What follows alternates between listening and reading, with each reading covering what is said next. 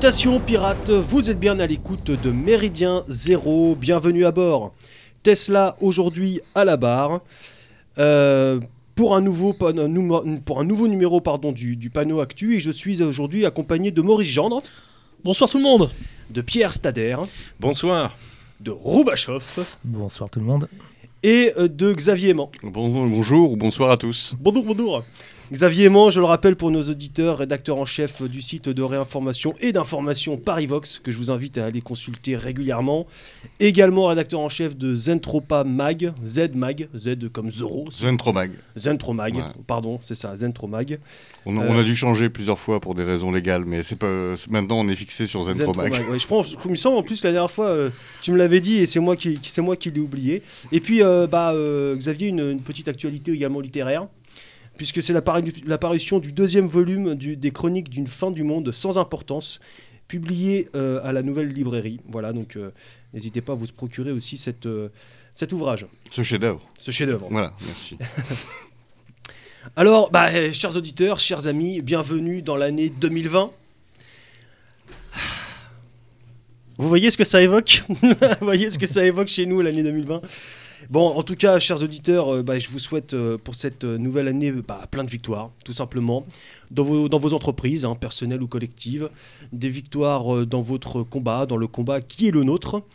Et bon, alors pour certains, nous avons fêté Yule, d'autres ont fêté Noël, en tout cas nous avons fêté la nouvelle lumière, et puis avec le printemps qui arrive, j'espère qu'il en sera de même dans votre cœur et dans votre vie. En tout cas, Méridien Zéro, quant à, quant à, quant à elle, bah, cette radio rentre dans, sa dixième année, déjà, dixième année, dix ans. Et donc au cours de cette année, nous vous l'avions déjà annoncé, mais euh, euh, quelques événements seront organisés, on y travaille, vous serez mis au courant, vous serez certainement même euh, mis à contribution. Donc euh, bah, restez bien à l'écoute, euh, euh, puisqu'il y aura des, nouvelles, des informations qui arriveront à, compte-goutte ou euh, sous l'effet d'une grande annonce. On ne sait pas encore tout à fait la forme que ça va prendre, mais en tout cas, l'événement des 10 ans sera fêté comme il se doit. Donc euh, euh, soyez à l'écoute, soyez éveillés euh, euh, pour la suite des événements. Alors aujourd'hui, nous allons aborder, chers amis, pour ce nouveau panneau actu, euh, bah, euh, trois thèmes. Il y aura trois thèmes euh, qui, euh, prendront la, plus grande partie de, cette émission. Euh, tout d'abord, j'ai- j'aimerais que l'on revienne ensemble évidemment sur le, contexte social hein, qui, agite la France depuis maintenant plusieurs, mois, presque, une année, euh, même plus d'une année avec les Gilets jaunes. Euh, pour rester dans la- la- l'actualité nationale, euh, j'aimerais que l'on revienne à l'approche des, échéances municipales prévues, je crois, au mois de mars. hein, euh, je ne sais plus, c'est mars ou mois de mai. C'est mois de mars. Mars, mars, mars. Euh, bah, euh, revenir un petit peu, faire un état des lieux sur les, les candidatures au poste de maire, puisque bah, on, on va le voir tout à l'heure, c'est un peu une bérésina, hein, euh, à croire que le poste de maire n'attire plus grand monde ou qu'en tout cas il est très dangereux. On va, on va, on va analyser ça tous ensemble et puis on reviendra sur Sauf le à la mairie de contexte. Paris, visiblement. Ah oui, là par Vu le contre, nombre de candidats, euh, mairie de Paris, ça doit aller quand même. il y a même des candidats en trop. Il y avait des candidats en trop, et des candidates en trop aussi. hein. Ah, ah, bon. Par contre, il y a un parti qui s'intéresse pas, apparemment, la, la capitale française, c'est le, c'est le RN. Puisque... C'est je fais des bouches Non, mais il n'est pas candidat RN. Il est- il n'est pas candidat RN. Et euh, Ossem Messia, c'est ça Ah, Jean, pardon, excusez-moi, Jean Messia. je- Et puis on, on aura aussi pour euh, comme, euh, comme dernier thème euh, principal euh, évidemment l'actualité internationale États- entre les États-Unis et l'Iran et puis finalement bah ça, ça se répercute un petit peu dans, dans le monde entier. Et puis il y aura plein d'autres petits thèmes annexes et des, des petits thèmes surprises. Je vous ai réservé quelques petites surprises, chers amis. Donc accrochez-vous. Euh, alors, allez, on va, on, va, bah, on va commencer tout de suite avec le, premier thème, à savoir, euh, bah, euh, j'allais dire la crise sociale. Je sais ce que c'est une crise, j'en sais rien. En tout cas, la situation sociale en France. On entend beaucoup parler des réformes des retraites, mais pas seulement. On voit le, le milieu hospitalier dans la rue, on voit les avocats qui se couchent par terre, qui balancent leurs robes.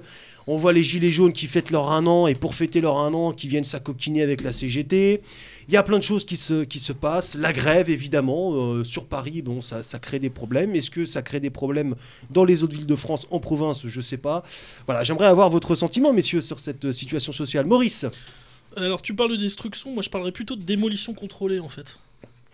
Je pense que c'est une démolition par strate, une démolition successive d'un modèle social.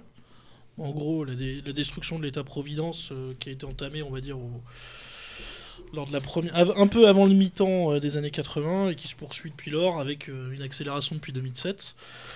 Euh, alors je vais présenter deux trois idées simples que peut-être d'aucuns jugeront simplistes, mais qui pour moi relèvent de l'évidence. Et d'ailleurs, Maurice, à ce sujet, il me revient un mot de Philippe Léotard, le grand, le vivant, et non Le pas vivant. le mort, François. Ouais. Euh, Philippe Léotard disait Et pendant les travaux, la démolition continue. ouais, c'est ça. ouais. Pendant les travaux, la démolition Faire et défaire, c'est travailler. Faire et défaire, c'est travailler. C'est deux fois. Comme on dit dans le consulting, faire et défaire, c'est toujours du chiffre d'affaires. C'est toujours du chiffre Oh, d'affaires. c'est beau, ils sont beau. forts ces Américains. Et, euh, et- alors, je vais peut-être présenter des idées qu'on va juger simples, voire comme je le disais simplistes, mais j'ai du mal à comprendre euh, comment on peut expliquer aux Français qu'il va falloir qu'ils travaillent plus longtemps, qu'on va devoir allonger le nombre de trimestres ou, ou d'annuités. Bon, alors je, je mets à, point, à, part la question du point, hein, on pas- dont on ne connaît pas d'ailleurs la valeur, mais enfin bon, c'est une autre, question. Euh, quand on, on est dans un pays où il y a 6 millions de chômeurs, toutes catégories confondues, quand on nous explique qu'une grande partie de la jeunesse a de plus en plus de mal à intégrer le monde du travail, et dans un pays où on nous explique qu'au-delà de 50 ans, euh, on n'intéresse plus le dit monde du travail.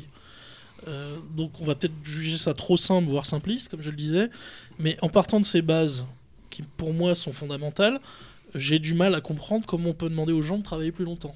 Surtout pour percevoir moins euh, quand ils arriveront à la retraite. Euh, bêtement, j'aurais tendance à dire qu'un des bons moyens de régler la question budgétaire des retraites, c'est d'essayer de redonner du travail aux Français. Donc, en gros, peut-être de réindustrialiser la France. Euh, pourquoi pas hein, Je dis peut-être des choses complètement saugrenues, mais euh, ça me paraît évident. Qui dit créer de l'emploi dit favoriser des cotisations sociales.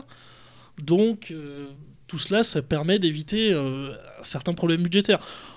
En 2024, je rappelle aussi qu'on aura fini de rembourser la, la fameuse dette sociale. Donc il y a 24 milliards de la CADES euh, en 2024 qui pourront être possiblement réaffectés au financement des retraites. Il y a aussi ce point-là dont on ne parle jamais. La CADES La oui, c'est la caisse d'amortissement de la dette sociale. Voilà, en gros. Euh, Il y a 24 milliards quand même qui seront disponibles à partir de 2024. Bizarrement, c'est le point noir. Personne n'en parle ou presque. Euh, donc je, je partirais moi de constats très simples comme ça. Il me semble consternant, voire saugrenu de, de demander, donc comme je le disais, aux gens d'allonger leur nombre de trimestres, leur nombre d'annuités, tout en leur expliquant qu'en plus de cela, ils toucheront moins et qu'ils vivront évidemment moins bien. Et en plus, je rappelle qu'on leur demande quand même de travailler plus longtemps, alors qu'on sait que l'espérance de vie en bonne santé n'augmente plus. Elle stagne depuis quelques années, voire régresse dans quelques pays occidentaux, notamment aux États-Unis par exemple. Euh, donc moi je pars de ces constats très simples et qui pour moi me paraissent essentiels. Donc bon voilà, je vais arriver Bon, à la tu- tu conclusion. vois, J'arrive euh, à la conclusion rapide Ouais. pour faire au plus simple. Évidemment, cette réforme n'a qu'un intérêt, c'est pour les complémentaires retraites privées. Je rappelle la réforme Sarkozy à une époque, qui ne visait qu'à goinfrer, parce qu'il n'y a pas d'autre mot, Malakoff-Médéric, qui est une retraite complémentaire privée, qui était tenue par un des demi-frères de Sarkozy, puisqu'on sait que les pensions vont être trop faibles, donc les Français vont se porter sur des retraites complémentaires privées, voire vont se tourner vers les fonds de pension. Euh, je vais pas m'étendre sur le cas BlackRock puisque c'est un fonds d'actifs, hein, c'est un fonds d'actifs financier, c'est pas un fonds de pension à proprement parler. Mais bon, voilà, en gros, c'est pour satisfaire une partie du monde de la haute finance. Ce monde, on ne le répétera jamais assez, auquel appartient Macron. Euh, c'est une retraite attaque faite par, pour, je reprends la formule des époux Pinson, Charlot, pour les ultra riches, voilà, clairement. Et la classe moyenne et les classes populaires vont être désinguées, il n'y a pas d'autre mot, par cette réforme. Voilà, c'est tout.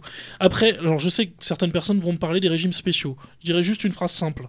Tout ce qui est perdu par les uns n'est jamais gagné par les autres. Voilà. Donc il ne faut pas se dire ceci est injuste, c'est un privilège ou quoi. Ce qui est perdu par les uns n'est jamais gagné par les autres dans les classes populaires. Et on le Oui, sait parce que du désormais coup, euh, depuis 30 ans. on voit, on voit beaucoup les gens qui, bah, ça, ça, ça crée une espèce de, de, de, de, de tension, de rivalité, mais De bon, rivalité. qui, est- qui est pas vieille entre le monde euh, du travail, euh, du travail public et du travail Et privé. privé, ouais. Bon. Enfin, disons les salariés du privé, les salariés du public, et même au sein des salariés du public, en gros, les personnes bénéficiaires dits des régimes spéciaux, bon, qui s'expliquent en plus historiquement, bon, je vais pas rentrer là-dedans parce que c'est trop long, mais je partirais de, je veux dire d'une formule simple, euh, comme je le disais, ce qui est perdu par les uns n'est jamais gagné par les autres, et ça fait 35 ans qu'on le sait. Et, ça, ça Au me, ça me paraît fondamental parce que c'est vraiment, je pense, un- une carte que joue le gouvernement à fond. C'est celle de la division, Parmi de la division de, de la division des Français et de d'exciter euh, quelque chose qui est assez malheureusement naturel chez l'homme, c'est la jalousie. L'envie. L'envie, la jalousie, en nous expliquant, on nous présente depuis quand même des mois certaines catégories de, euh, de Français, de salariés, comme des privilégiés. Alors les privilégiés, qu'est-ce que c'est? Ce sont des gens qui ont des conditions de travail et de rémunération un peu moins misérables que les autres. Ça déjà, c'est- curieux comme conception Ou disons moins précaire. moins précaires. Voilà. Ce sont des, des gens qui ont obtenu, au travers de l'histoire, un certain nombre d'avantages qui sont quand même pas absolument euh, délirants. On excite, on excite la, la population sur des choses, d'ailleurs qui sont parfois fausses. euh, on nous ressort toujours la prime charbon, etc., etc. euh, bien qu'elle n'existe plus. Euh, on excite une population contre une autre en lui disant, vous voyez, eux, ils ont, euh, ah, vous voyez, par exemple, ils peuvent sortir tôt du boulot pour aller chercher leur- leurs enfants à, la crèche. Alors ça, c'est horrible. C'est un, horrible privilégié. C'est quelqu'un aujourd'hui qui, peut sortir de chez lui suffisamment tôt pour aller chercher ses enfants. Donc ça, il faut que ça s'arrête parce que vous, vous voyez, vous pouvez pas le faire. Donc il faut que tout le monde ne soit dans la même situation de précarité. Oui, alors que les enfants sont très bien dans la rue euh, ou à jouer à la tablette. Voilà. Comme chacun sait. Comme chacun sait. Et, et, et, et on, Devant on- trop trop. on entretient, on entretient en fait cette, euh, cette, euh, cette euh, fiction de, de gens qui auraient des avantages complètement indus et surtout extraordinaires, alors qu'en fait c'est juste des conditions de vie acceptables. Euh, et on explique qu'il faut tendre vers plus d'égalité, mais c'est l'égalité vers le bas. Oui, C'est-à-dire on bas. remet tout le monde vers le moins 10 ans. Oui, mais quand Au lieu on- de faire l'inverse, Voilà. une vraie poli- politique sociale, ce serait d'essayer essayer de tirer tout le monde vers le haut. Là, on dit non, non. Il faut réduire, il faut que tout le monde aille vers le bas. Et c'est pour ça que cette, euh, cette euh, réforme est évidemment tout sauf une réforme sociale. C'est une réforme purement économique qui vise à faire des économies.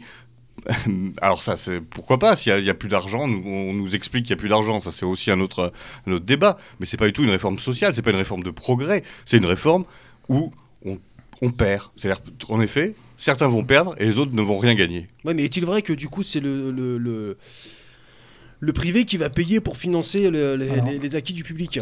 Ouais, moi, Il y a un truc qui m'a vraiment, vraiment surpris dans cette, dans cette grève, c'est euh, enfin, c'est que même en, en- en contexte gilet jaune, avec l'attachement viscéral que les Français ont euh, à leur système social, je ne crois pas que cette grève bénéficie d'un soutien extraordinaire. En tout cas, la manière dont les syndicats la mènent, cette lutte, ça bénéficie Au sein pas. du peuple français Oui. bah, Je- Apparemment c'est 60%. Non, d'un soutien. C'est-à-dire qu'en fait, il y a eu des centaines de milliers de gilets jaunes dans la rue, et là, je trouve qu'il y a, y a ça, ça coagule pas autour du, du- ça coagule pas autour de la réforme des retraites. Et là, Mais je tu suis sais de quoi ça vient, euh, Alors, je suis- Rouba Ça vient tout simplement du discrédit totalement légitime Oui. d'ailleurs et logique Alors, des syndicats, justement, des organisations on- syndicales. Ouais, on, on peut, on peut y venir justement. Le problème, c'est que les syndicats, aujourd'hui, je crois que les gens veulent vraiment un système de recettes vraiment universel, vraiment égalitaire. Euh, Il y a effectivement des différences entre le privé et le public. Si les syndicats aujourd'hui avaient vraiment dit, OK, on est d'accord pour un système universel, mais on le, on le fait de telle manière qu'on s'aligne sur euh, le privé, le public, pardon, sur le- les, fonctionnaires. Là, effectivement, il faudrait qu'ils aillent jusqu'au bout de leur logique. C'est-à-dire qu'effectivement, ça coûterait tellement cher qu'effectivement, il faudrait qu'ils aillent au bout de la logique, c'est-à-dire de remettre en cause euh, la manière dont l'État est financé, de remettre en cause la dette et éventuellement de remettre en cause l'euro et, euh, et l'appartenance à l'Europe. Donc effectivement, les syndicats, ils sont pris dans un espèce d'étau qui est de dire on a une clientèle qui est la fonction publique, il faut surtout pas qu'on la perde, donc il faut surtout pas qu'on soit moins disant euh, sur cette réforme de retraite par rapport à ce qu'ils ont actuellement. Mais on ne peut pas se permettre, sans aller au bout de la logique, de promettre, enfin de, de proposer aux gens de- du- du- des, des entreprises privées de s'aligner sur cette retraite-là et d'avoir un système vraiment universel.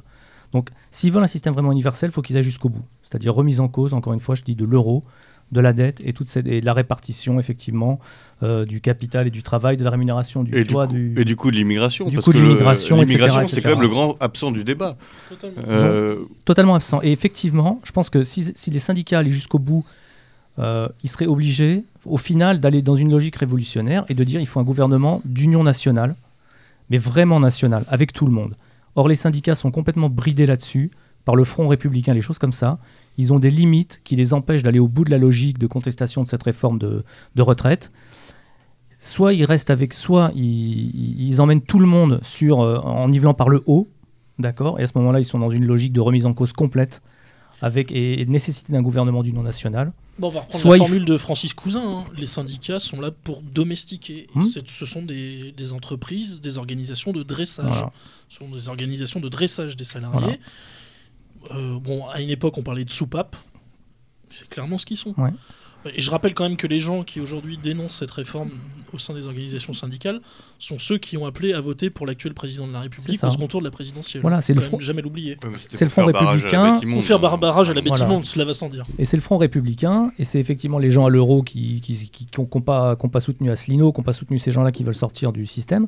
Donc effectivement, ils sont dans une logique de statu quo, clientéliste, effectivement, et qui ne satisfait pas, à mon avis, la majorité des gens, parce que les gens voudraient effectivement un vrai truc universel. Ils voudraient soit les mêmes retraites que les gens, les fonctionnaires, soit que les fonctionnaires s'alignent un peu sur eux. Et au final, les syndicats sont pour le statu quo, et c'est pour ça qu'il n'y a pas de masse de gilets jaunes derrière eux. Ils cristallisent rien pour moi. Je pense pas qu'ils cristallisent. Les gens, les 62% qui sont pour la retraite, ils, en fait, ils sont pour un système de retraite, euh, effectivement, euh, de protection sociale. Mais je suis pas sûr qu'ils soient exactement pour cette lutte des syndicats. Euh, moi, je, je, je- vous écoute et euh, j'ai l'impression que, contrairement à ce qu'a dit notre excellent camarade Tesla, on entre dans trop de détails. Euh, système universel, moi je ne sais pas ce que pensent les gens. Ce que je sais, c'est ce que je constate. On est dans un système qui est horizontal et qui voudrait, sous prétexte d'égalité, et ils appellent ça universalité, c'est quand même un peu gonflé, euh, il voudrait que tout le monde soit logé à la même enseigne. Moi, ce que je crois, c'est qu'il faut revenir à un système corporatiste, un système de gestion par métier. Or, c'est ce qui se passe aujourd'hui. On a encore un écho. de- je rappelle que les mutuelles ont été créées par les catholiques sociaux légitimistes à la fin du 19e contre l'avis des gauchistes. Et les proudhoniens quand même. Et les proudhoniens, c'est tout à fait Ouais. juste. Euh, que- comment ça se passe aujourd'hui? Mais toutes ces caisses sont bénéficiaires. Donc de quoi parle-t-on? On parle, effectivement, euh, Xavier Aimant l'é- l'évoquait tout à l'heure, on parle d'un certain nombre, en général de la fonction publique, de régimes qui semblent, euh, comment dire, privilégiés. Mais si on les regarde bien en regard de ce qu'apporte le service public, après tout, c'est un choix que l'on peut faire quand on fait société.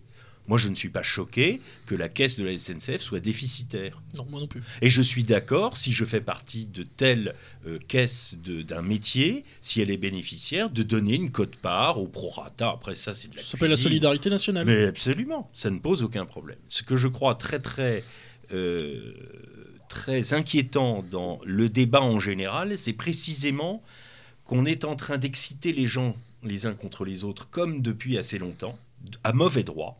Le CNR, vous imaginez à quel point je suis absolument euh, un turiféraire du CNR, mais il n'empêche que dans le CNR, il y avait cette solidarité nationale Qu'est-ce que le CNR le Comité national de la La résistance, résistance. Écolo-communiste. qui a repris, qui a repris d'ailleurs toute une partie des dispositions qui De avaient Belin. été adoptées par, l'État français et, et- et par le- les divers gouvernements au plan social du maréchal Pétain. Donc euh, Bah, tout ça est un théâtre d'ombre. Ce qui est euh, très le préoccupant, vrai fondateur de c'est de vouloir qu'un couvreur, qu'un couvreur cotise jusqu'à 60 et travaille jusqu'à 65 ans sur les toits, essayer d'aller faire ça. Et la réponse des gouvernements ou des parlementaires, il paraît qu'il y a des parlementaires, euh, La République en marche, c'est ah mais on accompagnera leur reconversion. Ben, bien sûr. Ben, bien sûr, le couvreur va devenir quoi? Enfin, tout ça est un théâtre. Donc, je répète, je crois beaucoup. euh, je suis un anti-jacobin euh, forcené et pour pacifier les choses, il faut que chacun soit responsabilisé dans une solidarité de proximité. Pour en finir avec ça, pourquoi? Parce que la vraie démocratie, la vraie vox populi, elle fonctionne entre égaux et entre gens qui se ressemblent. Et si une caisse, la caisse des artisans bouchers, elle sera contrôlée par les artisans bouchers, et je vous garantis que s'il y en a un qui met la main dans le, dans le pot de confiture, les artisans bouchers sortiront leur couteau et zigouilleront le gestionnaire, le mauvais gestionnaire. C'est à, ce genre de choses, euh, comment dire, relativisées ou, ou- ou- ou, euh, on va dire dominées par une solidarité nationale, euh, pour les services publics, moi je, suis, je, ne trouve rien de choquant. Je suis profondément choqué par le démantèlement de tous les services publics. Euh, arriver à faire avaler à coups de, journaux télévisés et de je sais pas quoi que la SNCF va être privatisée et que EDF sont pri- euh, va être mise en concurrence, mais enfin, on est chez les fous. C'est notre contribution de citoyens français qui a produit ce génie infrastructurel. Et on n'a pas à l'ouvrir à la concurrence. De quelle concurrence il s'agit? Il n'y a pas trois voies ferrées qui, se, qui sont les unes à côté Ouais. des autres. Il y a une occupation d'un bien commun. Cher Pierre, on peut parler aussi des barrages, par exemple. Mais bien entendu. Privatisation des barrages qui est gravissime. y Barrage ou péage? Barrage, barrage. Mais les péages, Les c'est barrages hydroélectriques. Ah, barrage hydroélectrique. barrages hydroélectriques, en plus, un problème sécuritaire, mais gravissime. Mais évidemment. Gravissime. Et évidemment, l'ADP, ADP, évi- alors évidemment. Sans compter les aéroports. Aéroport de Paris, la Française des Jeux. Euh, bon, alors les autoroutes, alors c'est absolument extraordinaire parce que euh, en fait, on a rétabli le droit de passage. C'est l'octroi. C'est l'octroi, voilà, on a rétabli l'octroi. Mais sauf que l'octroi, l'octroi avait une utilité Oui, sociale Il, il avait une utilité sociale, ce que évidemment avec et sécuritaire. voilà, ce qu'on n'a pas du tout évidemment avec Vinci et Eiffage, hein, parce qu'en gros c'est les Enfin, deux. pour eux, si. Si pour eux, ouais.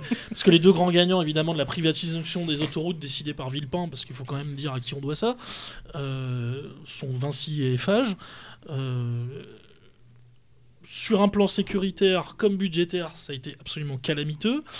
Euh, à tel point qu'aujourd'hui, mais malgré tout, ça ne les arrête pas du tout, puisque certains envisagent maintenant la privatisation euh, de certaines routes nationales. Mhm.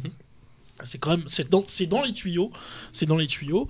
Et tout à l'heure, alors je rebondis sur ce que l'ami Rouba disait à propos du rôle de l'Union européenne. On ne rappellera jamais assez que ce processus de démantèlement de nos systèmes de retraite est dû au processus de Barcelone qui avait été co-ratifié par Chirac et Jospin. Donc c'est l'Union européenne, une fois encore, qui est derrière cette saloperie. Comme, derrière, comme d'ailleurs la loi El Khomri et les ordonnances travail, c'était les GOP, les fameuses grandes orientations de la politique économique européenne, qui avaient été décidées par Juncker et ses sbires. Il était décidé qu'il fallait défoncer notre code du travail. Voilà. Donc, euh, ici, tous nos auditeurs savent à quel point nous sommes attachés à la grande Europe, la civilisation européenne, mais à quel point nous haïssons euh, de façon légitime l'Union européenne. On ne dénoncera jamais assez cette saloperie qui s'appelle Union européenne. Alors, juste, juste une petite incise pratico-pratique. euh, tu as évoqué les, les aéroports de Paris. Il y a actuellement Oui, une, la fameuse pétition. une initiative pour essayer d'organiser un référendum euh, sur, euh, sur justement cette privatisation.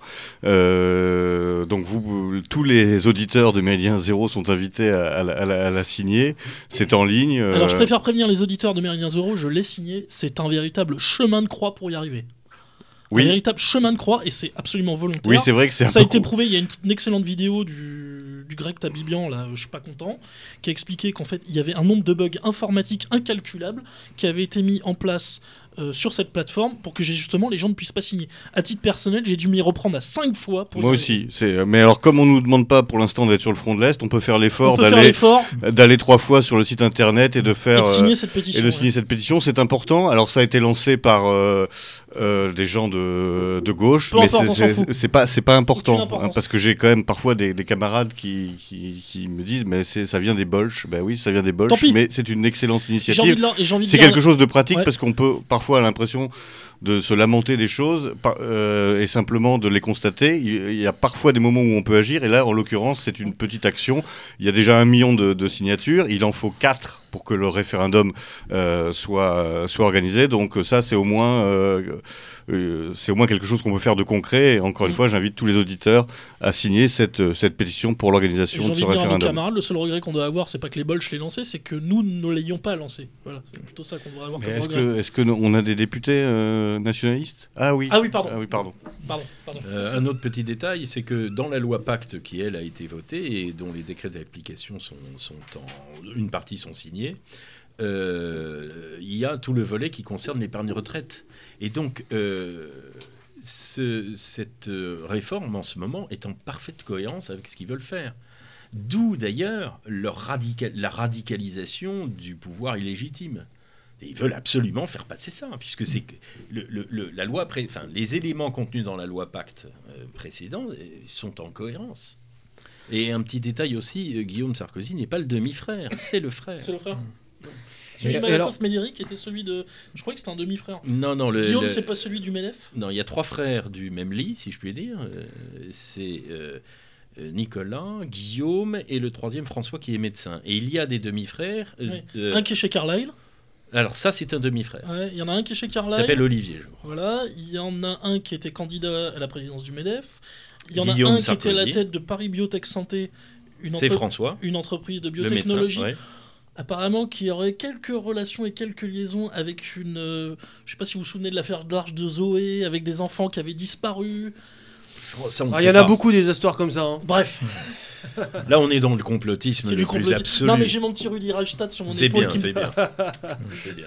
Bon, oui, Rouba, vous, Oui, non, c'est. tu veux ajouter quelque chose Ouais, c'était pour revenir sur- rapidement sur les, les- les retraites. Donc, euh, ce qu'on voit dans le. On va pas trop s'attarder. Enfin, Oui, on est déjà depuis oui. un, petit- un petit moment sur les retraites. Bon, mais- pour, pour résumer, voilà, c'est tu, on va remonter un petit peu les minima des retraites, ça fait bien. On va, on va comprimer vers le haut. Et puis ceux qui auront les moyens se feront de la capitalisation. C'est-à-dire qu'en fait, ça s'appelle euh, un SMIC vieux. Oui. Les vieux iront un peu à l'EHPAD. Il y aura des HLM pour vieux, pour ceux qui auront le SMIC vieux, et ils iront aux Ça, EHPAD. c'est très juste. C'est juste. Et Oui, parce qu'en plus, il y aura plus de famille. La famille sera déstructurée Voilà. pour s'occuper des anciens. Non, elle euh, l'est. Elle l'est déjà. C'est SMIC vieux. Et SMIC vieux et EHPAD, c'est-à-dire HLM pour vieux. Et pour revenir sur ce que tu disais sur les, les corporatismes, HLM pour vieux. Et euh, on peut, on peut, HLM on- pour vieux. on- ouais, on, on peut, on peut, euh, on peut tout à fait concilier l'aspect universaliste et aussi l'aspect corporatiste, Absolument. effectivement, tu peux très bien avoir des retraites ou des systèmes de trimestre pondérés par l'espérance de vie en bonne santé par catégorie professionnelle. C'est-à-dire tu, tu accumules des trimestres ou des points que tu pondères par la difficulté du travail et tu peux avoir une médecine du travail au niveau national qui fait des statistiques sur l'espérance de vie en bonne santé par type de profession. C'est-à-dire le mec qui manipule l'appel toute la journée, le gars qui est derrière un bureau, euh, etc. Et puis chaque tranche, de chaque tranche de vie professionnelle que tu as, tu as sur les chantiers, donc chaque trimestre que tu accumules, c'est un trimestre plus une semaine. Si tu es dans les bureaux, un trimestre, c'est un trimestre. Bon, et bah, tu chef, tu je suis tout ça. à fait d'accord. La seule chose, c'est que moi, je suis pour la, la, la véritable subsidiarité, c'est-à-dire que les métiers s'organisent comme ils veulent. Tout Et ensuite, si ça coince, s'il y a un problème, une loi, une loi cadre, c'est fait pour définir des grandes tendances. On n'entre pas dans le détail. Et d'ailleurs, l'État et une partie de la haute fonction publique ou de la moyenne fonction publique perd son temps à s'occuper de ce genre de choses. Et donc, il faut, il est nécessaire que les métiers s'organisent et que s'il y a un pro- euh, quelque chose qui coince à un moment, là, l'État amène sa puissance, apporte sa puissance et tranche. Je- Et je reviens vraiment sur le fait que si les syndicats n'arrivent pas à coaguler vraiment, en période de gilets jaunes, n'arrivent pas à coaguler vraiment un grand, grand, grand mouvement populaire, c'est bel et bien parce qu'ils sont prisonniers de leur corporatisme et qu'ils sont, pas incap- ils sont incapables d'aller au corporatisme. alors, au bout- pardon. Alors, euh, L'esprit catégoriel, on va esprit dire. caté- comme tu veux, oui, Esprit voilà. catégoriel, ouais. Et qui sont incapables d'aller au, rappelle que les au bout syndicats d'une sont logique. pro- principalement financés par leur représentativité et non pas par leur nombre d'adhérents. Donc s'ils pètent un plomb vis-à-vis de l'État, qui lui disp- dispense la, la manne, la manne de nos impôts, Mhm. hein, eh bien, ils n'ont plus d'argent. Donc vous voyez bien, ça n'a rien de corporatiste. Le mot corporatiste est devenu une espèce, c'est comme le complotisme, quoi. Vous voulez Mhm. décrédibiliser toute action économique solidaire et sociale, vous appelez ça corporatiste. Ah bah non, alors là on peut pas. Non, le corporatisme, ce serait une obsession, non pas catégorielle, mais une obsession de certains métiers à ne pas vouloir rentrer dans la communauté nationale. C'est pas le cas. Mhm. Mais tout de même, c'est toutefois, c'est c'est quand même intéressant d'avoir ce contre-pouvoir. euh, euh, Que donc, sont les syndicats? cette, cette organisation, en l'occurrence syndicale ou autre, capable de s'organiser de, s- de- et, de, et de se mettre en branle pour contester telle ou telle réforme. Ah, Voilà. bien sûr qu'il faut des organisations Faut des sociales pour. Ah ben, c'est évident. Mais celles qui existent aujourd'hui, d'abord, ne représentent quasiment plus rien et malheureusement ne sont pas. Euh, comment dire Elles ne sont pas euh, euh, productives. Elles ne- elles n'obtiennent rien puisqu'on est en régression sociale depuis 45 ans. Alors justement, euh, ce qu'on est en train de vivre en ce moment fait un petit peu écho à, euh, à- à la période des On Gilets juge jaunes. un qui- arbre à ses fruits, non? Pardon? On juge un arbre à ses fruits. Oui, oui. Comme dirait Donald Trump, moi je ne juge pas la race de quelqu'un, je juge ce qu'il fait. D'accord, bah, ça appartient à Mais je crois qu'on peut, on peut justement s'interroger sur les méthodes des syndicats. Parce que je, je pense que c'est ça qui choque aussi beaucoup de, de, de gens, euh, notamment dans le privé, etc. C'est cette- ce sentiment d'être pris en otage. En, Ah non, en- pas cette expression par pitié. en- en effet, mais euh, c'est celle qui est répétée en tout cas par les médias. Et je, et je, je, je le vois, je constate qu'il y a des gens qui ont ce sentiment-là. Parce qu'en effet, ils se disent, moi je, vais, je dois aller bosser, euh, ça me prend deux heures de plus le matin, etc. etc., etc. Euh, je peux pas me permettre de me mettre en grève parce que si je me mets en grève, je vais, un, je vrai problème. je hein. vais être mis au placard ou je vais être, ou je vais être viré, etc. à fait, Il- ouais, ça, existe, ça existe. Donc on, on- on- on pourrait interroger les méthodes, être, être d'accord sur le fond, ce qui est mon cas, et interroger les méthodes. Et c'est là justement où on voit toute la limite de, de ces syndicats qui se prétendent euh, quasiment révolutionnaires parfois, comme la CGT ou, euh, ou Sud, etc., mais qui ne, ne dépasseront jamais la, la ligne jaune. Parce qu'on on- on- on dit souvent, ben, pourquoi ne font-ils pas euh, de grève du zèle ou de grève de la gratuité? Et là, ils disent, oui, mais parce que c'est illégal. Bah oui, mais à un moment, quand on veut imposer des choses et qu'on veut sortir euh, et qu'on veut vraiment affronter le gouvernement, bah, il faut sortir de la légalité. Ça Et ça, en effet, ils le feront jamais parce que le- l'État est leur employeur. Ça me rappelle les opposants à la loi. Taubira qui disaient euh, Je peux pas rester là euh, ce soir parce que euh, demain j'ai un examen euh, à l'école de commerce. J'ai entendu ça. hein. Non, mais c'est pour ça que je pense que c'est important de, de- de dire aux gens ne confondons pas le fond du problème, parce qu'en effet, là, on est encore en train d'avoir une, une attaque euh, frontale contre. Euh, euh, contre notre système euh, social et contre et, qui prépare en effet l'arrivée massive des fonds de pension et de la privatisation et l'exaspération que l'on peut ressentir face à des syndicats et face aux conditions qu'ils nous imposent encore une fois, pour, les, pour les personnes lambda, je le comprends. Pour les militants, je le comprends un peu moins parce que, en effet, euh, si on veut obtenir des choses, il faut parfois subir des situations un peu difficiles. Alors Non, mais justement, vous voyez pas- caricatural d'Alvo- d'Adolfo Ramirez. Vous, Euh, vous voyez le- pas euh, justement dans, cette dans cette, contexte, contestation qui maintenant dure depuis, euh, depuis plus d'un an parce que ça a déjà ça a commencé avec, euh, avec les gilets jaunes finalement là c'est l'écho finalement une espèce d'exa- d'ex- d'exas- d'exaspération du peuple français face au monde face au néo- néolibéralisme sans pour autant le, le citer et justement alors si, si vous estimez que c'est le cas est-ce que c'est pas bon signe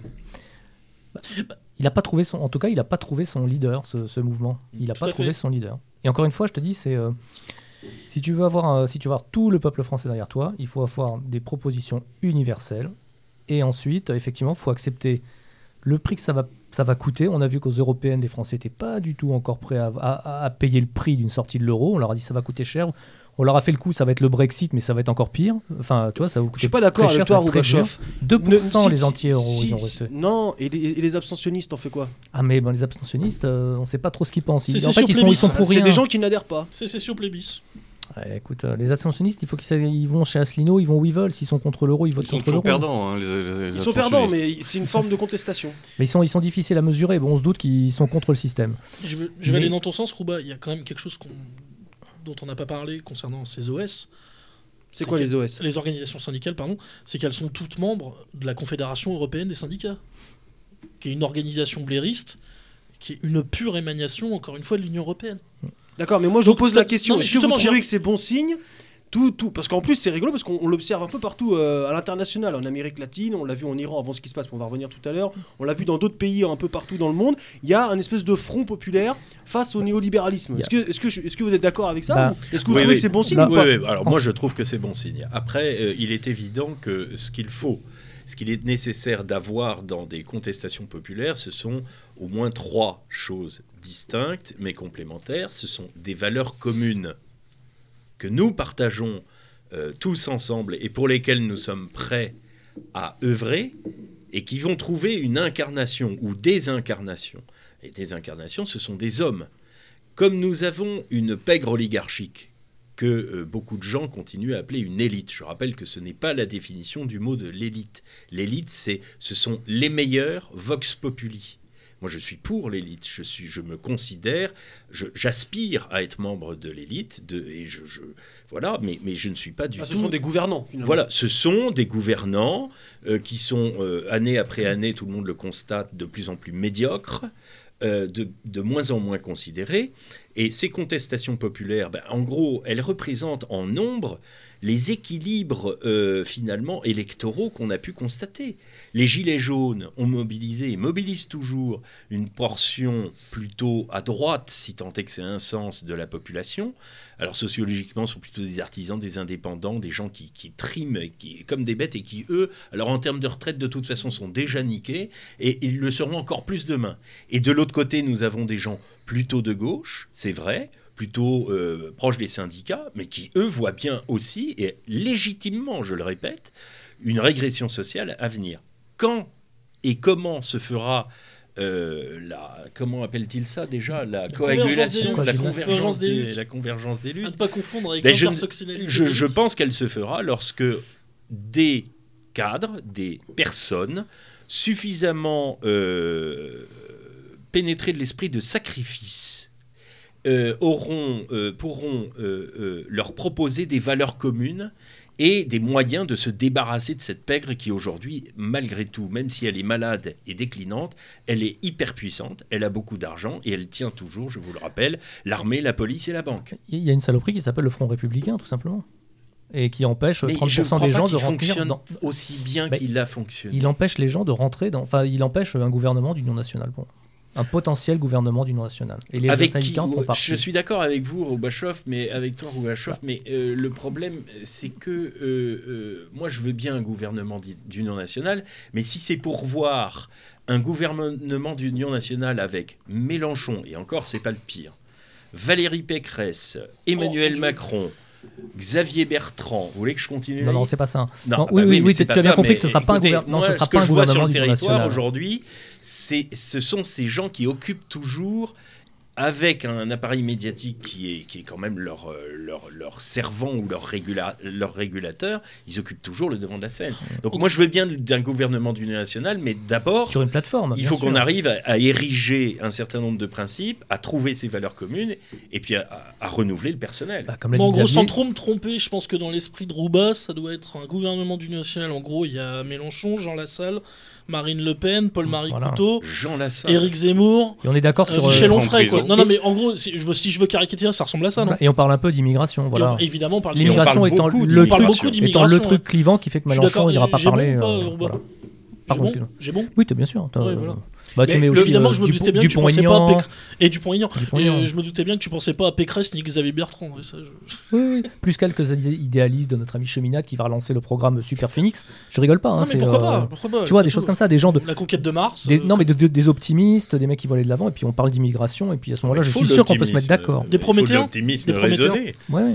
Alors, euh, ce- cette grogne euh, sociale, elle va peut-être se répercuter dans, dans les prochaines échéances électorales qui, ont lieu, donc, qui auront lieu euh, au mois de mars, à savoir les, les élections municipales, qui risquent de nous donner euh, pas mal de, leçons. Euh, Verrons-nous euh, de- des nouvelles listes arriver au, pouvoir de certaines villes? Bon, ça va être ri- rigolo d'analyser tout ça.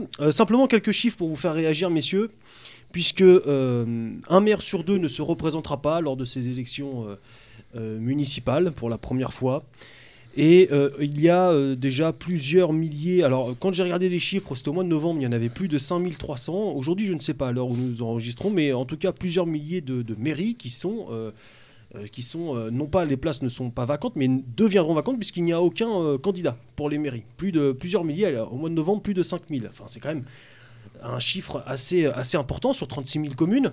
C'est pas rien, c'est pas négligeable, c'est nouveau. Ça fait plusieurs années qu'on entend euh, les maires euh, qui sont quand même. Euh, la mairie, euh, l'élection municipale, le maire, ça reste encore le politicien auquel le peuple et le, citoyen est le plus attaché, euh, qu'on peut croiser euh, euh, dans son marché, au coin de sa rue, dans son bistrot. C'est vraiment la proximité. Et ben, on les entend grogner depuis tout le temps. Là aussi, ça rejoint un petit peu tout ce qu'on dit tout à l'heure de ce, de cette, de ce, de, ce, de ce front du, du- monde néolibéral qui entend tout centraliser sur Paris, qui, avec les communautés de l'agglomération, et petit à petit, on, détruit les communes.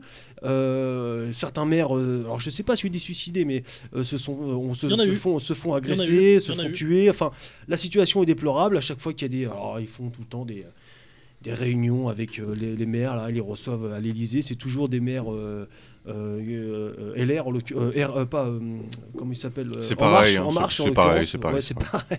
Bon, euh, C'est l'antichambre. Qu'est- qu'est-ce L'antipôt que- de chambre. comme quelle analyse vous faites, faites-vous de cette désertification, euh, non pas par désintéressement, mais parce que euh, les, les mecs en ont tout simplement ras-le-bol, la charge devient trop lourde, euh, ils ne sont pas suffisamment aidés.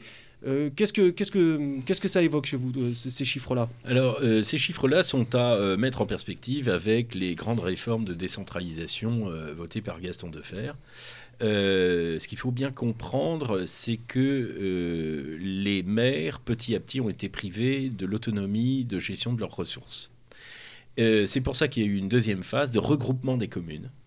On a intercalé euh, d'abord euh, la gestion commune des, de l'eau, de l'électricité, que sais-je. des ordures. Voilà, exactement, qu'on a allègrement privatisé à des boîtes qui ont multiplié par trois ce qui fonctionnait très bien ce qui, qui fonctionne moins bien La maintenant. compagnie des eaux. Mais, mais exactement. Et euh, là, on a des regroupements de communes qui sont considérables. Moi, je soupçonne derrière tout ça, euh, ce chiffre de, de, de 5000 communes qui ne trouvent pas de maire, finalement, arrange bien le pouvoir. Ils vont pouvoir à nouveau regrouper encore plus, Mm. désertifier encore plus. Et, euh, Et le préfet aura le- la main sur les mais communes. c'est déjà le cas. Mm. C'est le préfet aujourd'hui, Mm. le, grand, le, le grand patron, à part PLM et les grandes Le villes. seigneur local. Absolument. C'est aujourd'hui le préfet. C'est le préfet qui décide de tout. Il peut punir des petits maires. J'ai beaucoup d'exemples, que ce soit en Bretagne ou en Auvergne, de catastrophes atomiques. C'est-à-dire, ils n'ont plus aucun pouvoir. Si un type veut gérer en bon père de famille sa commune, il rencontre les pires ennuis. Ouais, mais si en revanche, Bretagne, on s'en fout. s'il veut faire dans Je une rigole, commune en voie de désertification un complexe euh, méga machin pour 200 millions d'euros, j'ai regardé l'autre jour euh, sur euh, YouTube un reportage qui avait été diffusé à, grand, à l'heure de grande écoute sur le journal de la première chaîne de télévision euh, prétendument française. Euh, Il y avait un maire d'une commune de 5000 habitants qui a fait un investissement qui a coûté 200 millions à la commune. Et maintenant, il se représente et il explique non, mais c'est bien. Alors, résultat, il y a des trous dans la voirie, a- c'est une catastrophe. Et le reportage, c'était on pleurait sur ce pauvre maire qui envisageait de pas se représenter. C'était pas très sincère parce qu'il sait que s'il se représente pas, il va aller au tribunal. Mhm. Et, et d'ailleurs, je, je souhaite du fond du cœur que de ce genre de Ça personnage Sarkozy, finisse, ça, qui veut se représenter pour pas aller au tribunal. mais- de cette manière à minima. Donc attention à ces municipales. Ces municipales sont là encore une démoralisation. Je, je rappelle aussi que c'est très important que les regroupements des petites communes rurales, c'est privé de leur identité les habitants de ces habitants, communes. évidemment. Les noms des communes changent, les tout change. Euh, Il n'y a plus de maire, il n'y a plus de mairie, il n'y a plus de proximité. Donc on est dans un double discours, comme le macronisme triomphant, c'est en même temps, en même temps, en même temps. En les- même temps, je vous détruis la figure, mais vous êtes prié d'avoir le sourire. Le problème, c'est c'est- Ça- c'est exactement ce que tu disais, c'est- c'est c'est que ces élus Avec sont à, la fois, sont à la fois au premier, en première ligne et privés de moyens. C'est-à-dire qu'ils ne peuvent pas agir, mais par contre, le mécontentement viendra immédiatement et physiquement. C'est-à-dire que là, c'est- c'est c'est pas euh, la lettre, etc. C'est qu'on Oui, peut venir euh, taper. euh, Et beaucoup de petits euh, maires le cherchent, mon cher Xavier peut-être- Aimant, parce que euh, comment expliquer normalement qu'il y ait autant d'éoliennes dans notre pauvre pays quand tous les pays du monde sont en train de les démanteler, sauf le Danemark, évidemment, il y a du vent tout le temps Euh, Eh bien, tout simplement parce que c'est une gigantesque entreprise de corruption. Et les ronds-points. Et les gens le et le rond-point, mais ça, ça, on les appelait les pots de vin en Bretagne.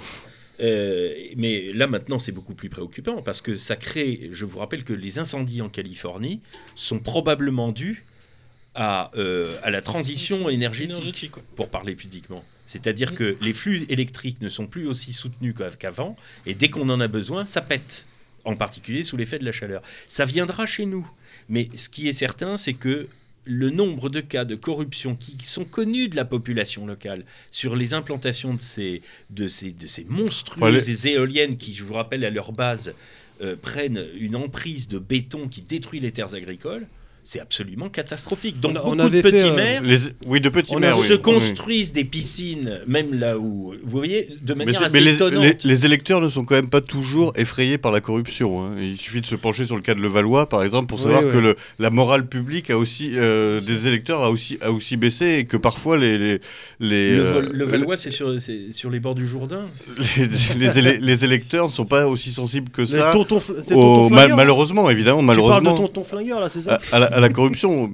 Mais euh, D'ailleurs, juste une petite incise, je, je rappelle aux auditeurs que nous avons fait, euh, parce que euh, vous évoquiez euh, Pierre Stader, euh, les éoliennes, nous avions consacré une émission d'ailleurs sur les, la fumisterie des éoliennes. Euh, et voilà, on, on peut s'y référer car l'émission était très bonne. Ouais. Oui, il me, il me- il me semble quand même qu'il y a aussi une. une euh, alors, je nie pas du tout ce- ce- ce- cette réalité de la, de la- de la corruption, mais il y a aussi, aussi une perte, à mon avis, euh, de, de, comment dire, de la valeur symbolique. Avant, le maire, c'était vraiment le notable. euh, Il y avait le médecin, le pharmacien, le curé, etc. Aujourd'hui, c'est devenu euh, celui chez qui on vient pleurnicher et qui n'a plus aucun pouvoir. Et on le voit tout particulièrement avec les affaires de migrants.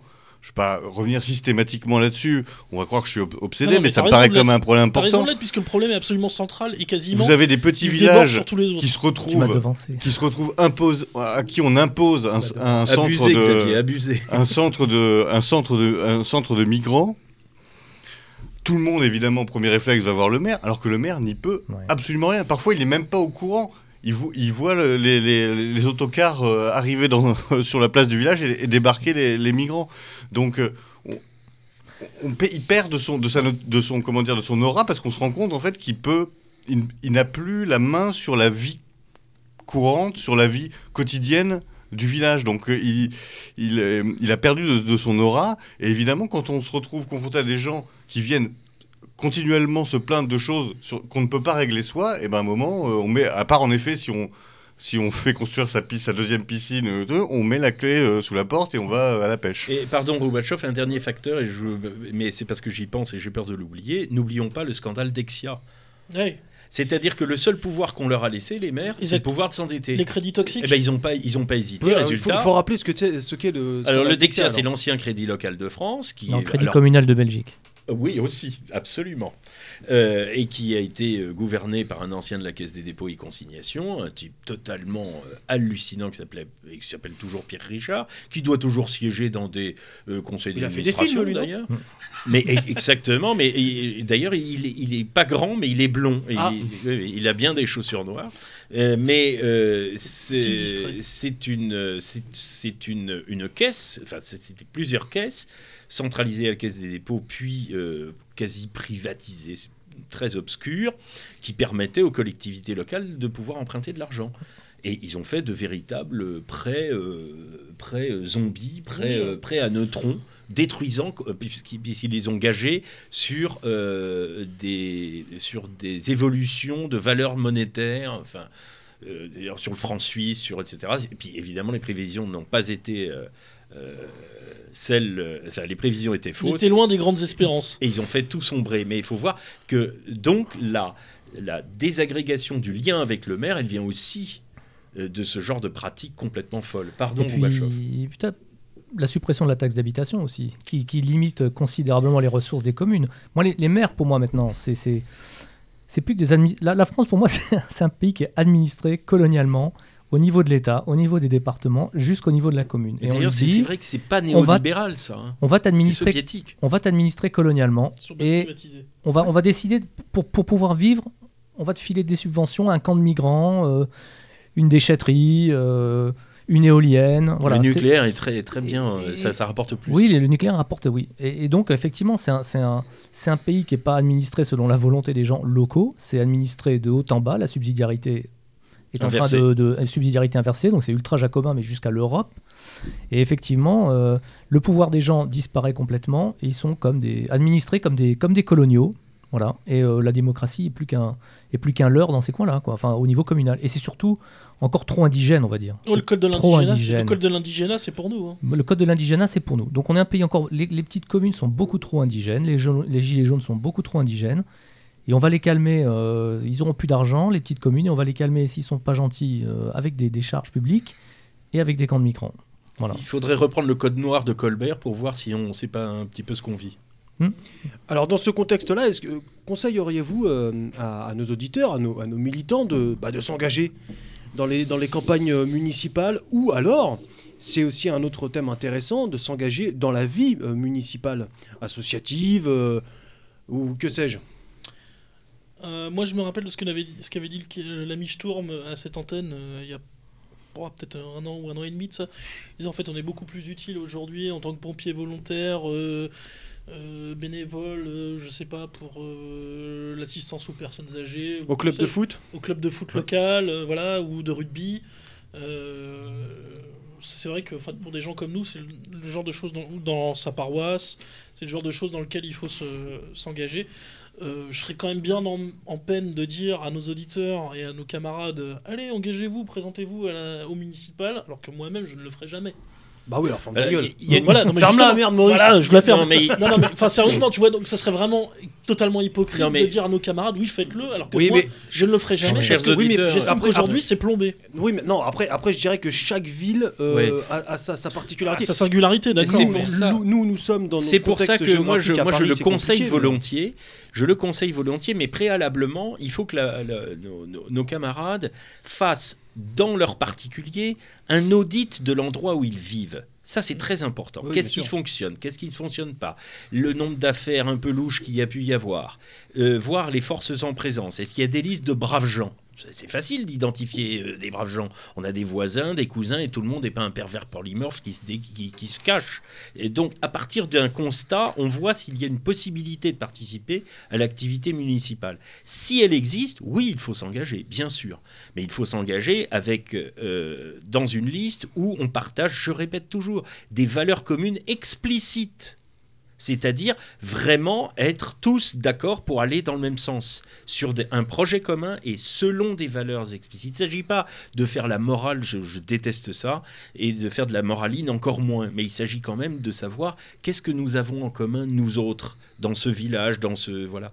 Et à ces conditions-là, oui, il faut y participer, bien entendu. Si on peut virer quelques malhonnêtes, il faut pas s'en priver. Mieux, avec le peu de levier qu'on a, on peut parfaitement arriver, je pense, à faire des projets municipaux euh, viables. En, en revanche, vraiment, la condition, c'est de bien auditer la situation de la commune dans laquelle on vit. Quels sont les leviers dont on pourra disposer Regarder l'action du préfet, regarder la loi.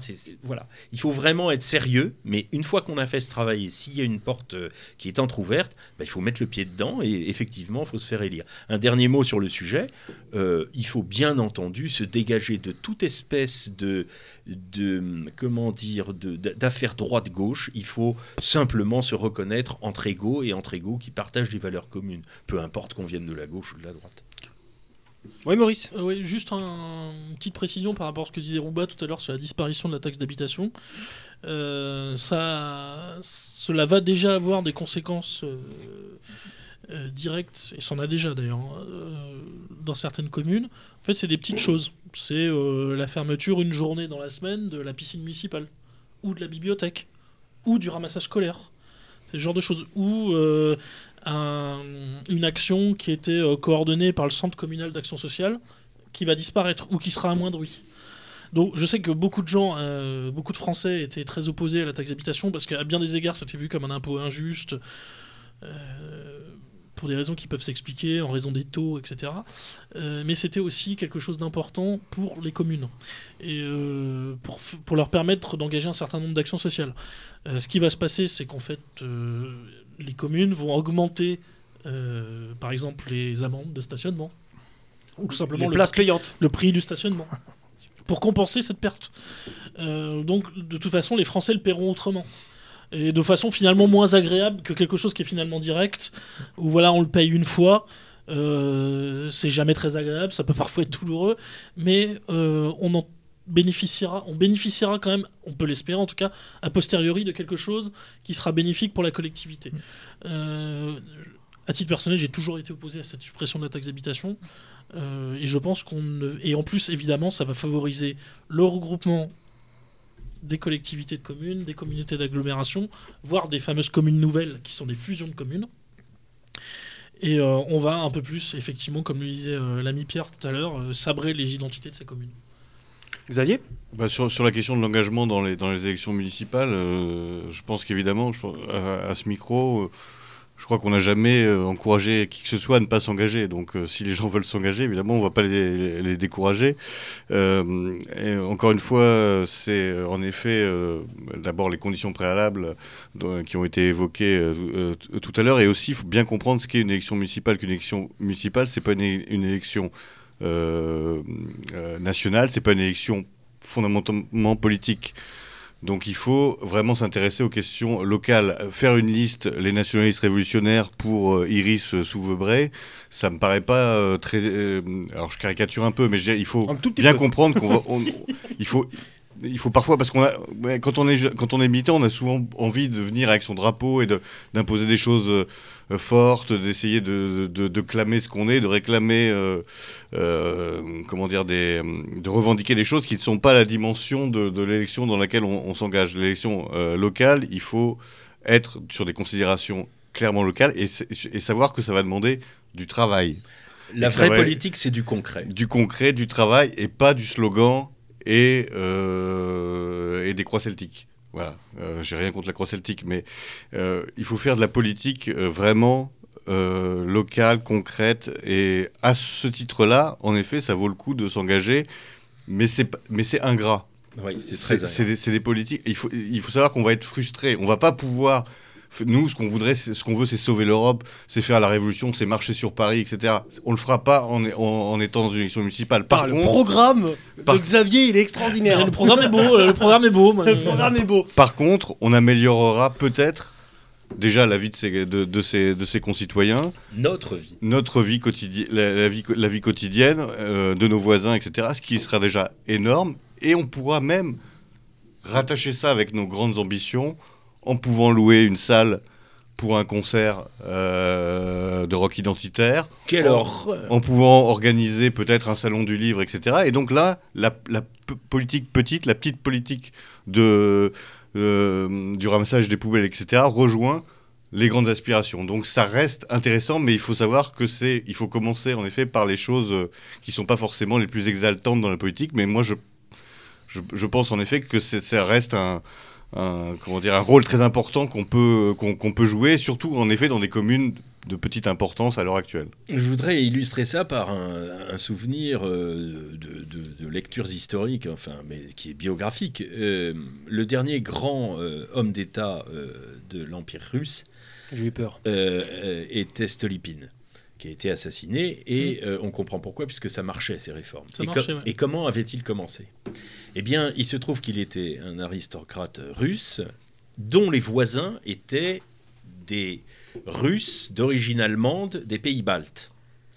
Et il avait constaté, lorsqu'il a hérité euh, la propriété euh, de son père, que c'était un bazar sans nom, mais que la propriété d'à côté, qui était euh, exploitée par les, aristocrates allemands, était prospère, mais incroyable.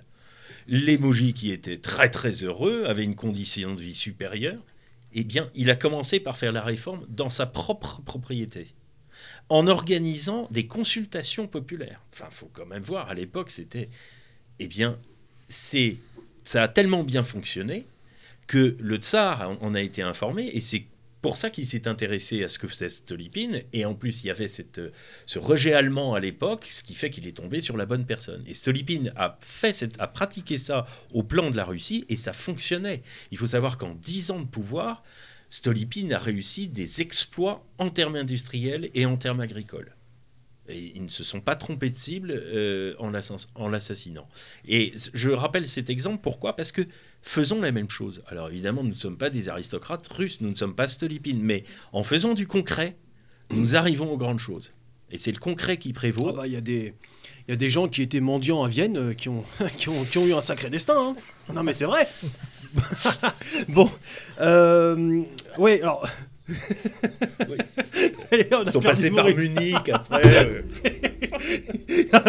Ils sont allés boire un coup dans une brasserie à Munich. Ils se sont Eh. dit, il y a un truc à faire, les mecs. Euh, non, alors, le lieutenant Sturm, vous vous en avez déjà parlé lors du précédent euh, numéro euh, du panneau Actu, mais nous souhaitons justement, dans ce, cadre-là, au moment, au mois de mars, faire une émission justement et, sur les, les municipales et sur les différentes initiatives et responsabilités qu'on peut avoir euh, dans une municipalité. Et donc, je renouvelle l'annonce qu'avait faite déjà le lieutenant Sturm, chers auditeurs. Euh, Aidez-nous à mettre en place cette émission. Nous souhaiterions avoir euh, des, témoignages, des personnes qui très concrètement se sont investies dans leur cité, soit en créant une association, soit en s'investissant dans des, dans des projets sportifs déjà existants au sein de la mairie, en prenant même la tête d'une mairie, qui, qui nous fasse tout simplement un retour sur investissement, sur investissement, sur un retour sur, sur expérience et sur investissement aussi, parce qu'il faut beaucoup s'investir après tout, et, euh, et nous donner des conseils. Voilà, ça pourrait donner lieu à une, à une, émission euh, très intéressante. Pour ce faire, si vous avez des idées de contact, euh, bah, contactez-nous sur le site internet de Méridien Zéro. Il y a un- l'adresse mail qui malheureusement m'échappe au moment où je vous parle, comme par hasard, ou alors sur le Facebook euh, de, Méridien Zéro et, euh, et euh, de, manière anonyme, on pourra aussi euh, très bien vous, vous recontacter pour mettre euh, tout ça en place. Euh, pour continuer sur les, les municipales, j'ai quand même moi le sentiment, et c'est souvent le cas malheureusement, j'ai envie de dire, euh, euh, que ça reste malgré tout euh, euh, une, échéance une échéance électorale nationale. Encore une fois, il y aura, on risque de le voir, euh, des votes sanctions ou pas. D'après vous, qui sera le grand gagnant et le grand perdant de, ces élections euh, municipal Difficile à dire, apparemment. Au vu, vous, alors, vous- chers auditeurs, vous n'avez pas la tronche de.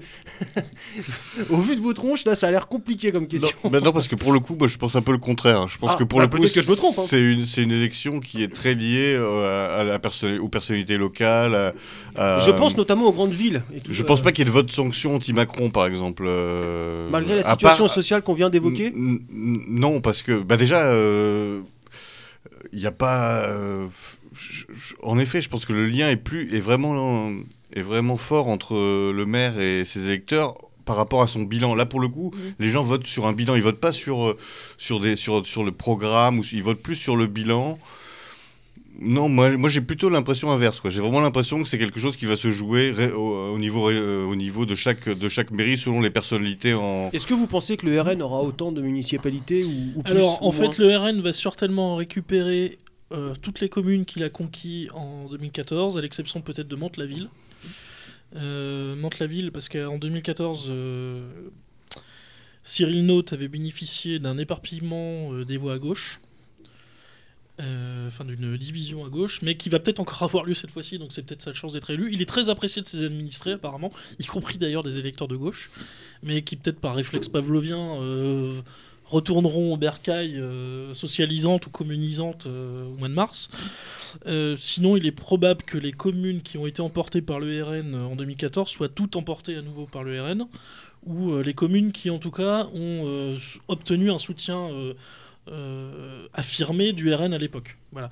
Euh, la question, c'est maintenant est-ce que le RN euh, emportera d'autres communes? C'est possible. euh, Oui, je pense que c'est possible. Perpi- notamment Perpignan. je pense à parti, Perpignan, évidemment. Perpignan, Alio est très bien Parce parti. que Alio a fait un travail Il est de très longue haleine. Il a fait un travail de très longue haleine. Un peu ce qu'a fait Briouat à une époque à, Beau- à Hénin-Beaumont. Probablement, oui. Dans le même genre, c'est un. Bon, je, je Et vois, puis en plus, il y a je des- vois l'exemple tout simplement de ma grand-tante, hein, que j'aime infiniment, qui n'est pas du tout. Ouais, on la, qui n'est pas du. salue. Bah, on, on la salue, salue, mais qui, ne- oui. qui ne nous écoute pas.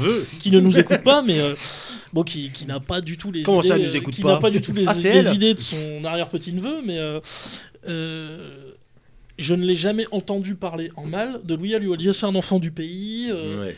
euh, on sait qu'il aime la Cerdagne, c'est un catalan de cœur, etc. Oula. Ou d'adoption, alors ce qui n'est pas un catalan de cœur, à mon avis, plus d'adoption. Manuel, si tu nous Plus, écoutes. plus d'adoption en tout cas. Mais en gros, voilà, bon, c'est c'est l'enfant du pays. Euh, ou en il tout cas, l'enfant d'adoption du Il pays. y a des disparités géographiques. Je pense que dans, le sud, dans une partie du sud, l'étiquette RN sera valorisante. Oui. Il me semble. Alors ça dépend aussi des personnalités.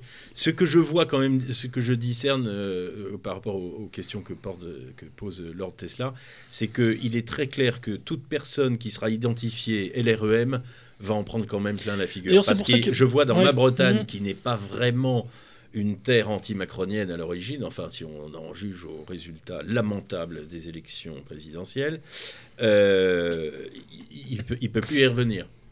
Euh, donc euh, il- je ne pense pas que ça passe très bien. Mais à cette exception, je vois pas très bien qu'il se dégage une grande tendance. Apparemment, Mais ils ont trouvé une, un subterfuge, ils ont trouvé une, une parade. Euh, c'est d'afficher des. supprimer les étiquettes. Voilà, aussi. supprimer l'étiquette LREM et en fait s'afficher comme, euh, je sais pas, le nom de la commune par exemple, Oui. ensemble, Oui, ou tous ou ensemble, en même temps. ou en même temps, ou avec vous. Et donc les gens sont suffisamment stupides Pour pour, ne voter pas comme- identifier. Non, mais malheureusement, oui. Malheureusement, oui. Euh, en tout cas, pour une partie d'entre eux, je suis navré de le dire. Faut pas non plus euh, Ah non, non, non, mais sombrer dans un optimisme BA. Et je pense que malheureusement, après le Non, second mais tour. comme disait après le Jacques Attali, je n'idéalise pas le peuple, mais je considère quand même que au plan quotidien, euh, il faut comprendre que euh, la pègre oligarchie euh, recrute chez euh, dans une anthropologie régressive. Ce- ils sont complètement idiots. Donc ils sont de plus en plus prévisibles et identifiables. Ouais. C'est, c'est- et, et la population, elle, bah, Après elle l'effondrement. s'en aperçoit. quand Après même. l'effondrement anthropologique, malheureusement, touche tout le monde, hein. touche toutes les strates Je- de la je- société. hein. Je, donc, je euh, le déplore, oui, oui. Ouais. donc, euh, Après, ouais. Oui, Roubachoff. Je pensais, fran- moi alors maintenant, la question que je me pose, c'est par exemple France Insoumise. La, la France Insoumise bien infiltrée euh, maintenant par tous ces indigénistes et autres. Je serais, cu- je serais curieux de voir leur score euh, dans le 93, tout ça. Alors dans- justement, est-ce que, coins, est-ce que, euh, est-ce qu'on ne verrait pas euh, émerger pour la première Ah, fois si, une ça, mairie islamique? pour moi, c'est bah, la ils- certitude. Ils seront peut-être planqués, ah oui, une, une peut-être, oui, ils seront peut-être planqués certitude. encore derrière des, des- des- finalement des marionnettes euh, du- de, de Oui. Gaulois de la France Insoumise. filles, ouais. avec, parce que le front de gauche, euh, bon, il y a le front de gauche avec Clémentine Autain, etc. Ils sont en train de faire un, main basse avec euh, les indigénistes et sur, euh, sur la France insoumise. Donc y a- Mélenchon est une bonne bonne, euh, bonne pancarte, le bon gars à mettre en avant. Mettre en avant un bon vieux républicain et se planquer derrière, c'est pas mal, quoi. Finalement, un, un républicain à l'ancienne et se Oui, planquer je- derrière, ça peut être une bonne ouais. tactique. Je suis en train de me demander, euh, Mais- Grouba, si on n'est pas en train d'avoir justement dépassé cette époque. Peut-être, peut-être. C'est-à-dire que c'était vrai jusqu'alors, on avait besoin de la caution gauloise, en gros. hein, euh, Ouais, le- euh, la parenté communiste, voilà. la parenté communiste ou le PCF ou le LFI ou Front de gauche. On avait trois maghrébins comme adjoints derrière. ouais. Euh, Maintenant, on veut Sadiq Khan maintenant, carrément. on, maintenant on veut Sadiq Khan directement. Ceci dit, Ça, Sibeth Ndiaye. est-ce qu'ils ont vraiment besoin de prendre les mairies, vu que déjà ils les dirigent Oui, oui, oui, non, de, non, mais de je, fait ben, je me demande par justement. si- clientélisme, Justement, etc. c'est ce que je te dis. Je me demande si maintenant on n'est pas à la seconde étape. C'est-à-dire, jusqu'à présent, en fait, tu sais, c'est la fameuse théorie d'Obama euh, au moment de la guerre en Libye. Led by behind, mené par derrière. C'est-à-dire, en gros, on envoyait Cameron et Sarkozy pour renverser Kadhafi, mais en fait, Obama était vraiment derrière. Et là, je me demande, en fait, si les, les islamistes, en fait, n'ont pas fait ça pendant des années. Ils ont dirigé par derrière les communes, et maintenant, on va Ouais. passer devant. Et ce qui sera très Ça intéressant. risque pas d'être contre-productif parce que ça risque quand même de choquer, de, de créer un peu des réactions. euh, Ah. Peut-être mais que ça sera. le basculement, euh, je pense que c'est aujourd'hui. Alors peut-être que je suis encore trop optimiste, alors que c'est pas forcément ma, ma qualité première, mais si des, des, euh, des listes étiquetées islamistes prennent des mairies, de, euh, ça risque pas quand même de susciter une certaine euh, réaction dans le- dans l'opinion ou dans le... Non, mais est-ce que justement Non. l'objectif Non, maintenant- apparemment, non. Est-ce que l'objectif Alors Bon, je- bah, déjà un, j'en suis pas certain, mais deux, est-ce que même euh, c'est pas une stratégie aussi de cliver et de polariser? Bah oui, moi Si. c'est ce que je pense. Si. Euh, quelque chose qui sera très intéressant de regarder, par exemple, c'est le résultat d'un Ça va certain choquer, et alors? d'un certain débat, Oui, d'un certain débat à. Garges-les-Gonesse. Garges-les- à Garges-les-Gonesse, au moment de la présidentielle, euh, Mélenchon a fait un carton. Mais vraiment un carton. hein. Je sais plus, au premier tour, les, scores étaient stratosphériques. Et aux législatives, LFI a fait un score très anecdotique parce qu'en fait, il y a eu une liste euh, menée par le débat en question, ou proche de lui, euh, qui finalement a pris son, son indépendance ou sa. C'est mené directement. Et aux législatives, LFI a été vidé de sa substance au profit de cette liste. Ce qui sera très intéressant, c'est de voir justement dans ces communes-là. De la couronne euh, parisienne, quels sont ceux qui prendront leur propre envol. Et je fais le pari qu'il va y en avoir, et ils vont péter des scores monstrueux. Ouais, tu, tu fais la, tu fais la somme LFI plus la, la liste musulmane du coin, Quoi? et tu Et fais t'as le chiffre? et, le chiffre, quoi, grosso modo. Et tu fais le, là, où, là où le LFI sera fort, euh, je te dis encore une fois, tu fais la somme LFI plus les listes musulmanes, et à mon avis, tu auras à peu près la. Il faut pas oublier que même au sein de la France insoumise aujourd'hui, il y a un courant qui assume parfaitement cette ligne communautariste. C'est la fameuse ligne Coquerel Majid Messaouden. euh, qui a assumé parfaitement, c'est les fameuses 600 000 voix qui ont manqué à Mélenchon, et Coquerel a dit à Mélenchon, Jean-Luc, les 600 000 voix qui t'ont manqué, c'est ceux de la banlieue parisienne et des banlieues euh, des métropoles françaises. Mm. Tu dois aller les chercher là. Coquerel, qui est un ancien, euh, c'est un transfuge du NPA, s'est entouré de types comme euh, donc euh, Messaouden. Il y a un, un- un qui a maintenant quitté la France Insoumise, a pris son envol, mais qui s'appelait Abou Hafs. Et ces types-là, il faut suivre leur Twitter. hein. Moi, j'invite, Ouais, ouais. j'invite nos auditeurs à suivre les Twitter de ces types. C'est extrêmement instructif. On voit qu'il y a un agenda politique, un, cadre- un calendrier politique qui n'est évidemment pas du tout, euh, le moins qu'on puisse dire, euh, marqué de la gauche républicaine, hein, marqué Mm. du saut de la gauche républicaine chevènementiste. Euh, pour... je, je sais pas si ça existe encore d'ailleurs, hein, mais, mais voilà, c'est très intéressant de les suivre. Et donc il y a carrément ce courant, en fait il y a trois courants aujourd'hui à la France Insoumise. Il y a ce courant Coquerel, Majid, Messaouden. Il y a euh, le courant euh, LGBT compatible euh, de la frappadingue, Clémentine Autain, Elsa Fossillon et Yann Brossard Qui est une autre forme de communautarisme. hein. Qui est une autre forme de communautarisme. Et d'ailleurs, enfin, c'est euh, la ligue, enfin la ligne Coquerel Messaouden est celle donc qui est menée par Brossa. Ça doit être sympa les repas. Ouais, ça doit être sympa. Ouais. Euh, qui, est, qui est menée par Brossa, euh, Brossa, Autain et j'oublie le troisième euh, que je viens de vous nommer, Faucillon. Euh, ont un point commun évidemment, c'est un immigrationnisme forcené. Et il y a la troisième ligne qui est une ligne euh, qui est quasiment incarnée par le mec tout seul, Ouais. qui est euh, le réalisateur dont j'ai oublié le nom, euh, Bah, Geoff- qui est Picard. euh, Ah, Pas Geoff- Geoffrin Jo- Non, pas son nom m'échappe. euh, Ah, Ruffin. Ruffin, Ruffin, merci. Ruffin. Voilà. Bah, Ruffin, il est dans. Qui cartonne sur YouTube d'ailleurs. hein. Voilà, qui cartonne. Bon, Il qui- est dans la stratosphère. Ouais, il est dans la stratosphère. Bon, qui est un courant à lui tout seul qui l'incarne tout seul. Quoi. Évidemment, le courant qui a été écarté, c'est ce qu'on pourrait appeler le courant guiluiste, qui était incarné par deux personnes Kotarak, qui a rejoint le Rassemblement National, et Kuzmanovic. Non, non, non, qui a rejoint euh, Hervé Juvin. Hervé Juvin, voilà. Pardon. et Kuzmanovic qui a créé son propre parti qui s'appelle, je crois, République souveraine ou quelque chose. comme- Mhm. D'ailleurs, dont le stand a été Ah saccagé oui, par les salement, Par les antifas. par les antifas et les indigénistes La semaine euh, dernière. la semaine dernière. Euh, donc en gros, voilà, c'est ne ça. se sont pas trompés, encore une fois, de stand. Ils ne se trompent jamais. Euh, donc en fait, voilà. Donc la question c'est est-ce que c'est euh, bon euh, Ruffin ne représente rien en fait au sein de la LFI, donc ça va surtout jouer entre la bande à Autun, Brossa euh, et euh, la ligue, la ligue Les islamique, la ligue islamique francophone quoi, euh, de Messaouden. Voilà. mais Barbu bon, contre barbu. Francophone. euh, oui, oui. Des francophones euh, par tentative, quoi. Euh, mais en fait, bon, ce qui est sûr, c'est qu'en tout ça, ces deux factions ont un point commun, c'est leur immigrationnisme forcené. Voilà, ça c'est sûr.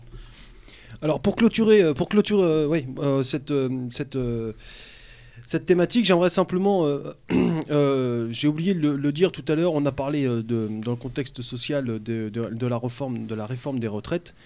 Il y aura à venir, chers auditeurs, sur, sur, sur l'antenne de Méridien Zéro, une, une émission consacrée donc, à cette réforme des retraites où il sera, on reviendra, il sera plus longuement, le retour sera fait plus longuement sur l'aspect très technique de cette réforme des retraites. Ce sera mené euh, d'une main de maître par euh, les camarades Foxley et Beluga. Euh, bon, messieurs, on va entamer le, troisième thème international, brûlant entre les États-Unis et l'Iran. Petit rappel des faits. Tout d'abord, euh, alors j'ai plus les dates exactes en tête, hein, mais c'est pas pas grave. Alors là, ce que je vous décris, c'est les faits tels qu'ils sont. Euh, développés et montrés sur BFM TV, comme ça on sait tous à peu près de quoi on parle. Après, je vous laisserai développer. Euh, tout d'abord, euh, attaque de l'ambassade américaine en Irak, euh, ce qui aurait provoqué une réaction des États-Unis avec une attaque ciblée pour éliminer le général très Soleimani. populaire, on- Soleimani. Soleimani, très populaire général iranien. Ce qui a déclenché en riposte euh, un bombardement de bases américaines en Irak par l'armée iranienne. Ce même jour, un avion euh, a s'est miraculeusement craché. On a maintenant un petit peu plus de détails sur l'affaire, je vous laisserai développer là-dessus. Et aussi, il y a un troisième élément qui a, qui a été un peu oublié, je trouve, c'est le séisme qui a Ouais, frappé près de la euh, centrale nucléaire. près de qui, qui c'est euh, le même soir, la même nuit. Mm. Un, séisme euh, jou- tout près d'une, dont l'épicentre est tout près d'une, Centrale. centrale nucléaire euh, en Iran. Enfin voilà. Et un accident de car, un accident de car qui a fait euh, une bonne dizaine de victimes, je crois, euh, dans le nord du pays, euh, proche de la frontière turkmène, si je ne dis pas de bêtises, et les freins auraient lâché. Alors, tout ça dénote d'un contexte de tension assez important. Entre-temps, euh, bon, bah, l'Iran a fait mea culpa.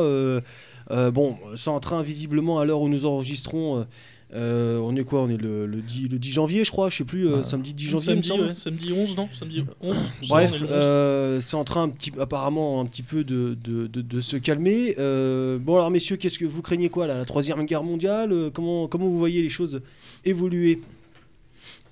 Ah non, je crois pas du tout la troisième guerre mondiale en fait. Non, non. euh, je On pense l'a que entendu hein, souvent. Il y avait une espèce d'unanimisme hein, au début- la semaine dernière Ouais, sur. non, euh, non. Non, enfin, sur, oui, sur les réseaux 80 sociaux. ouais, C'est sur les- 80, même les analystes un peu sérieux qui disaient oh, 80. Là, c'est genre Trump a fait une boulette. euh, les Iraniens, en gros, c'est les Iraniens pourront pas la rattraper. Les Iraniens pourront pas faire une riposte qui entraîne pas une escalade. Assez miraculeusement, les Iraniens ont réussi à faire une riposte qui a, semble-t-il, plus, a dû contenter plus ou moins leur opinion publique et a fait en sorte que tout le monde se- s'en sorte, de, soit quitte dans l'affaire. Quoi. Moi, je pense qu'on Ils ont des- fait une riposte sans non sans, Sans prévenir les autorités irakiennes. Si, si, ils, oui, ils ont prévenu via l'ambassade de Suisse, je crois, La en Finlande. Iran. Qui ont- Ils ont prévenu les le Finlandais temps- également, puisqu'il y avait des soldats finlandais sur cette base. Ouais. Donc, Donc ils ont eu Donc, le on temps peut de supposer que les Finlandais euh, ont les- les également Américains qui prévenu ont, les qui évacué tous les, tous les soldats, ce qui fait Mais- qu'il n'y aurait pas de victimes. À mon avis, ils ont dû passer la semaine en téléphone euh, entre les Russes, les Chinois, en disant bon, ok les gars, mettons-nous d'accord sur une riposte gradués. sur laquelle tout le monde soit d'accord. Nous, voilà ce qui nous intéresserait comme cible. Demandez donc aux Américains si on, si on est quitte avec ça. Et peut-être que même les Iraniens ont ajouté Donald, merci pour nous avoir débarrassés d'un génie qui, quand même, emmerdait pas mal notre pouvoir. Bah, en tout cas, euh, en tout cas, les, les- les Iraniens ont rien gagné dans leur riposte. Enfin, ils n'ont pas, de- ils ont, ils ont pas atteint d'objectif. euh, Bon, par contre, la mort du gars, ça a l'air d'être une sacrée affaire quand même. Oui, parce que quand même un sacré. On va pro, revenir un petit peu à la genèse, non pas à la genèse, parce que c'est quand même euh, ça, ça date depuis plusieurs dizaines d'années. Il, suffit déjà euh, aussi de lire euh, le, le- le bouquin de, de Brzezinski, hein, euh, édité en 97. euh, Les premier- dessus des cartes. Le grand échiquier. Le le grand échiquier. Le Moi, grand j'appelle- échiquier où déjà le, le but final c'était l'Iran. Oui, Rouba J'appelle ça le Mein Kampf des néocons, le, le grand échiquier. C'est-à-dire tu, dis- tu, tu dis tout, tu dis tout. Voilà mon programme. Oui, mais alors, Je veux écraser telle partie du monde, telle partie du monde, telle Ouais. partie du monde pour instaurer tel système. Mais alors, mais alors, tu dis- dans- pour revenir il y a un eu- petit il y a peu, eu un pardon Maurice, basculement pardon Maurice, doctrinal, hein. s'il- s'il te plaît, pour revenir un petit peu sur les genèses de cette histoire, pourquoi déjà l'attaque de l'ambassade américaine et pourquoi cette riposte sur ce général iranien? Alors Xavier a l'air super inspiré. Je, je pense qu'on peut avancer une ou deux théories, hein, c'est que des suppositions. hein, J'ai pas de, je suis pas dans le secret des dieux, donc euh, je, je, pense que un, il l'a fait pour mettre le, Congrès dans l'embarras, les démocrates, la Chambre des représentants, parce qu'il faut pas oublier que bon, il y a le la tentative d'impeachment, évidemment, qui est, qui est vouée à l'échec, puisque le Sénat est républicain. Il faut rappeler rapidement ce que c'est euh, la- une pro- une procédure, procédure de destitution. Voilà. Du, président Trump. voilà, du président Trump, donc qui a été engagé par euh, la Chambre des représentants à majorité démocrate. Euh, les deux ou trois articles n'ont toujours pas été envoyés par Nancy Pelosi au Sénat, ce qui est, est une aberration constitutionnelle, mais passons. Euh, Évidemment, cette procédure de destitution n'a quasiment aucune chance d'aboutir, et d'ailleurs n'est pas fait pour aboutir, hein, je pense, Euh, puisque le Sénat est à majorité, lui, républicaine. Euh, donc je pense qu'il a fait ça en partie pour mettre euh, le Congrès dans l'embarras. Je pense qu'il a fait ça aussi pour donner des gages à ce que j'appelle le War Party, le War Party aux États-Unis. Je pense notamment à un épisode, puisque bon, il y avait eu le. Il y avait l'attaque, je, je crois que c'était d'une base à Mossoul, hein, si je ne me trompe pas, avant même l'attaque de l'ambassade américaine, en fait, par des, des militants pro-iraniens en Irak. Euh, il y Ils avaient attaqué quelle base? Oui, Une semaine avant. une semaine avant, il y avait une attaque à Mossoul, dont on a beaucoup moins parlé finalement l'attaque- que l'attaque de l'ambassade américaine à Bagdad, puisque là, dans les, euh, en gros, dans les conscients collectifs américains, évidemment, ça rappelle euh, Téhéran euh, et euh, la prise de l'ambassade et les otages. Bon, bref. Euh, donc le- sur le, sur le plan symbolique, évidemment, il était peut-être plus judicieux de faire cette frappe à ce moment-là. Euh, je pense que les Iraniens ont riposté de façon proportionnée, mais je pense, enfin, Sous-proportionné même. ou sous-proportionné. Je pense que tout ça, en fait, est un grand théâtre.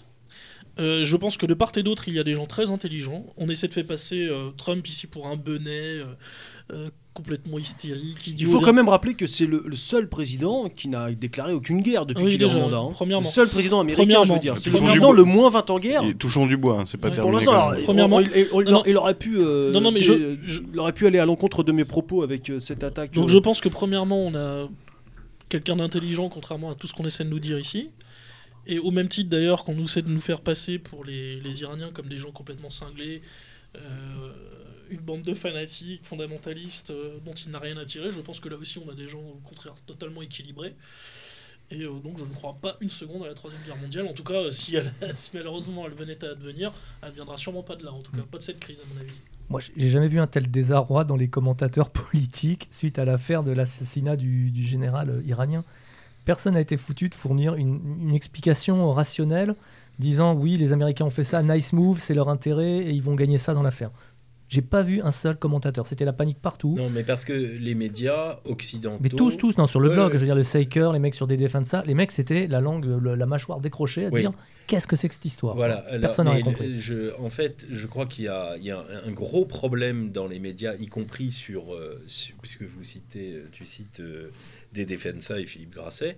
euh, je pense que Philippe Grasset est un dépressif. Je m'explique. Qui est Philippe Grasset, s'il vous C'est le plaît rédacteur en chef de Défensa, un excellent site. hein. Excellent site, desdefensa.org. Sur, ils reprennent les, les analyses de Dimitri Orlov. Oui. Ils reprennent Perrier, les Künstler. analyses et les excellents articles De Perrier. de mieux en mieux de Nicolas Bonal. Et de Künstler aussi. De Künstler aussi, oui, tout à fait. De Badia Bedjenoun. Euh, on, on a affaire à des gens qui sont subjugués par une espèce de certitude. Donald G. Trump est un type qui a fait des émissions de télé, euh, a bâti une tour, on ne sait pas comment, il travaille pas à ce type-là, et euh, qui s'est fait élire par défaut et qui en gros est un dingo égocentrique Par et défaut et par narcissique. défaut. Et par défaut, absolument. C'est très jolie formule. Mais en fait, c'est pas du tout ça. Euh, Donald Trump, il faut bien comprendre que euh, c'est quelqu'un qui euh, veut faire de la politique et en a fait depuis très longtemps. Son déclenchement politique euh, sur la présidentielle date de 1999-2000, lorsqu'il a rejoint le parti euh, libertarien de Ross Perot, dont il avait obtenu l'investiture pour se présenter à la présidentielle. Et après des batteries de sondages un peu partout, et faites de manière très sérieuse, comme tout ce que fait Donald Trump, n'en déplaise à ceux qui le prennent pour un dingue et un imbécile, euh, le donnait à 7% si il euh, se présentait euh, à la présidentielle. Oui, ça a été la grosse surprise, effectivement. Le donnait à 7%, donc il a renoncé à se présenter en se disant c'est pas la peine, je, je veux dire, moi je n'y vais que si j'ai une chance de gagner. Deuxième fait, le 11 septembre 2001.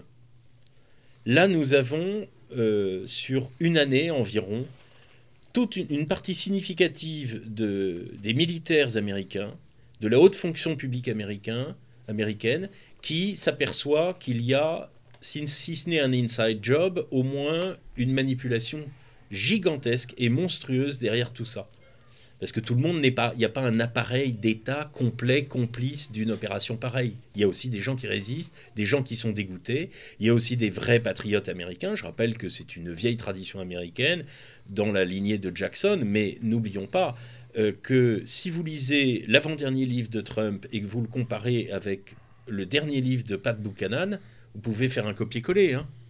Donc on a cette tradition iso- isolationniste qui veut une Amérique forte, mais pour rester chez soi et pour ne surtout pas jouer le gendarme dans le monde. America Trump First. est comme ça. Je C'est- rappelle aussi slogan, un petit détail. Il a publié un bouquin en 2008, Donald Trump, qui s'appelle Make America Great Again. C'était son En slogan. euh, 2008, ouais. qu'il a repris dix ans plus tard, enfin euh, à peu près huit ans plus tard. Donc Trump veut faire une, poli- une politique de euh, c'est make peace everywhere pour, pour que chez nous on réindustrialise. C'est pas un homme de la finance Trump, c'est un homme plutôt de l'industrie, plutôt du concret. Et c'est un homme qui est logique et cohérent et qui a théorisé son action, sa parole et son action professionnelle puis politique dans un mot dont il a parlé dans son premier livre qui s'appelle l'hyperbole véridique. C'est quelqu'un qui est toujours dans l'expression, qui va toujours lancer des provocations afin que l'adversaire ou l'ennemi soit subjugué par cette provocation. Et donc ne s'occupe que de ça. Et pendant ce temps, il travaille. Et pendant ce temps, il avance. Je vais en donner une illustration. Regardez sur la Corée du Nord. Eh bien, cette année, il va y avoir la grande conférence de réconciliation de- des deux Corées. Les dates sont sur le point d'être prononcées. Dans le processus, qu'est-ce que nous avons vu? Qu'est-ce que nous ont donné à manger les médias, à avaler et à digérer, et surtout à croire? Eh bien, un petit bonhomme qui a une coupe un peu bizarre, complètement dingue, Une super tête. avec un grand type complètement dingue, un espèce de lévrier irlandais. Je rappelle qu'il n'est pas un lévrier irlandais, mais qu'il est un lévrier écossais chasseur de loups. Je ne sais pas si vous voyez à quoi ressemble si on, on croit au totem, ce qui est mon cas. Euh, je verrais bien euh, Poutine dans une espèce de grand lynx et je verrais bien Donald Trump en Irish Wolfhound. Ce sont des très grands chiens qui ressemblent à un petit veau. C'est c'est très dangereux ces bestiaux-là. Et bien Trump, c'est ça. Et ce sont des gens extrêmement cohérents. Et pour revenir au cas qui nous préoccupe, il y a trop de signes de concertation de cette affaire pour qu'on se fasse, euh, pour qu'on retourne dans cette espèce de certitude qu'on a affaire à des dingues. Ça n'existe pas. Je rappelle que les grandes maximes sont toujours valables. La diplomatie, euh, ce- c'est une affaire de gens sérieux et c'est une affaire de gens concrets. Donc euh, sur l'affaire, euh, guerre totalement improbable, et moi je crois que nous allons vers la paix. J'ajouterais, et je pourrais en parler très très longuement, j'ajouterais que pourquoi les Iraniens, les Russes et les Américains sont-ils contre l'accord de l'Iran Parce que l'Iran est contre. Il faut savoir, et c'est documenté, qu'il y a eu plus d'un milliard cinq de commissions en liquide qui ont été versées à un certain nombre de euh, politiques et de puissants occidentaux pour que cela soit signé. De quel Oh, accord euh, accord L'accord sur l'Iran, sur le nucléaire iranien. Qui dit D'accord. quoi Même les, Iran- les Iraniens n'en veulent plus. Et donc le but, c'est de remettre tout le monde autour de la table, d'envoyer en prison les gens qui ont touché. Les Iraniens ont menacé la semaine dernière de publier la liste. Dedans, vous croyez qu'il y a qui? Bah, Il y a probablement des hommes politiques allemands, français, peut-être Obama, peut-être Biden, peut-être Clinton, peut-être, peut-être, peut-être, peut-être. Donc c'est très intéressant de voir ce théâtre d'ombre. C'est très intéressant de voir que Au fond, il ne s'est rien passé. Et je rappelle que le général Soleimani a, a été déclaré mort euh, il y a deux ans en Syrie. Mm. Donc il y a tout un, il y a tout un micmac là dont on peut se Il sortir. a été déclaré mort, mais il était vraiment mort ou pas? Ah ben, je n'en sais rien. On n'a pas de vidéo de lui depuis deux ans? Ah euh, si certainement. Enfin je veux dire, je n'en sais rien. À la il limite, com- il commandait encore sur le front Si vous il, y a, voulez- il y a- il y a peu, il y a peu de temps. Quand si même. vous voulez pour conclure là, parce que je fais un trop long tunnel, je- je- j'en suis bien conscient. Ouais, c'est longuet, hein Ouais, euh, c'est que euh, il, faut qu'on. En fait, il faut raisonner logiquement et il faut prendre du recul. Et euh, à la place, les médias, quand ils sont désarmés, ils entrent dans le détail. C'est oui, mais là, euh, on a une photo satellite, là, il y a une virgule, il y a machin. Et donc tout le monde va se ruer, y compris dans, nos milieux qui n'en sont pas. Euh, on va tous se ruer sur une virgule, savoir si Epstein, son oreille, c'est bien l'oreille du type qu'on voit sur la photo. Mais non, mais on s'en fout. Raisonnez logiquement. C'est. on ne peut pas avoir des- des fous furieux avec un appareil militaire aussi bien d'un côté que de l'autre qui s'amusent à faire n'importe quoi. C'est pas possible. Donc c'est qu'il y a une logique interne et c'est à nous d'essayer de la dégager en, faisant fonctionner le, le- le- le sain bon sens. Xavier? Alors, déjà, le fait que les chefs d'État soient pas des, des fous, euh, ça n'a jamais empêché qu'il y ait des guerres euh, quand même. Parce que, en effet, je pense pas que Trump soit plus fou que George Bush, mais je pense pas qu'il soit très différent non plus.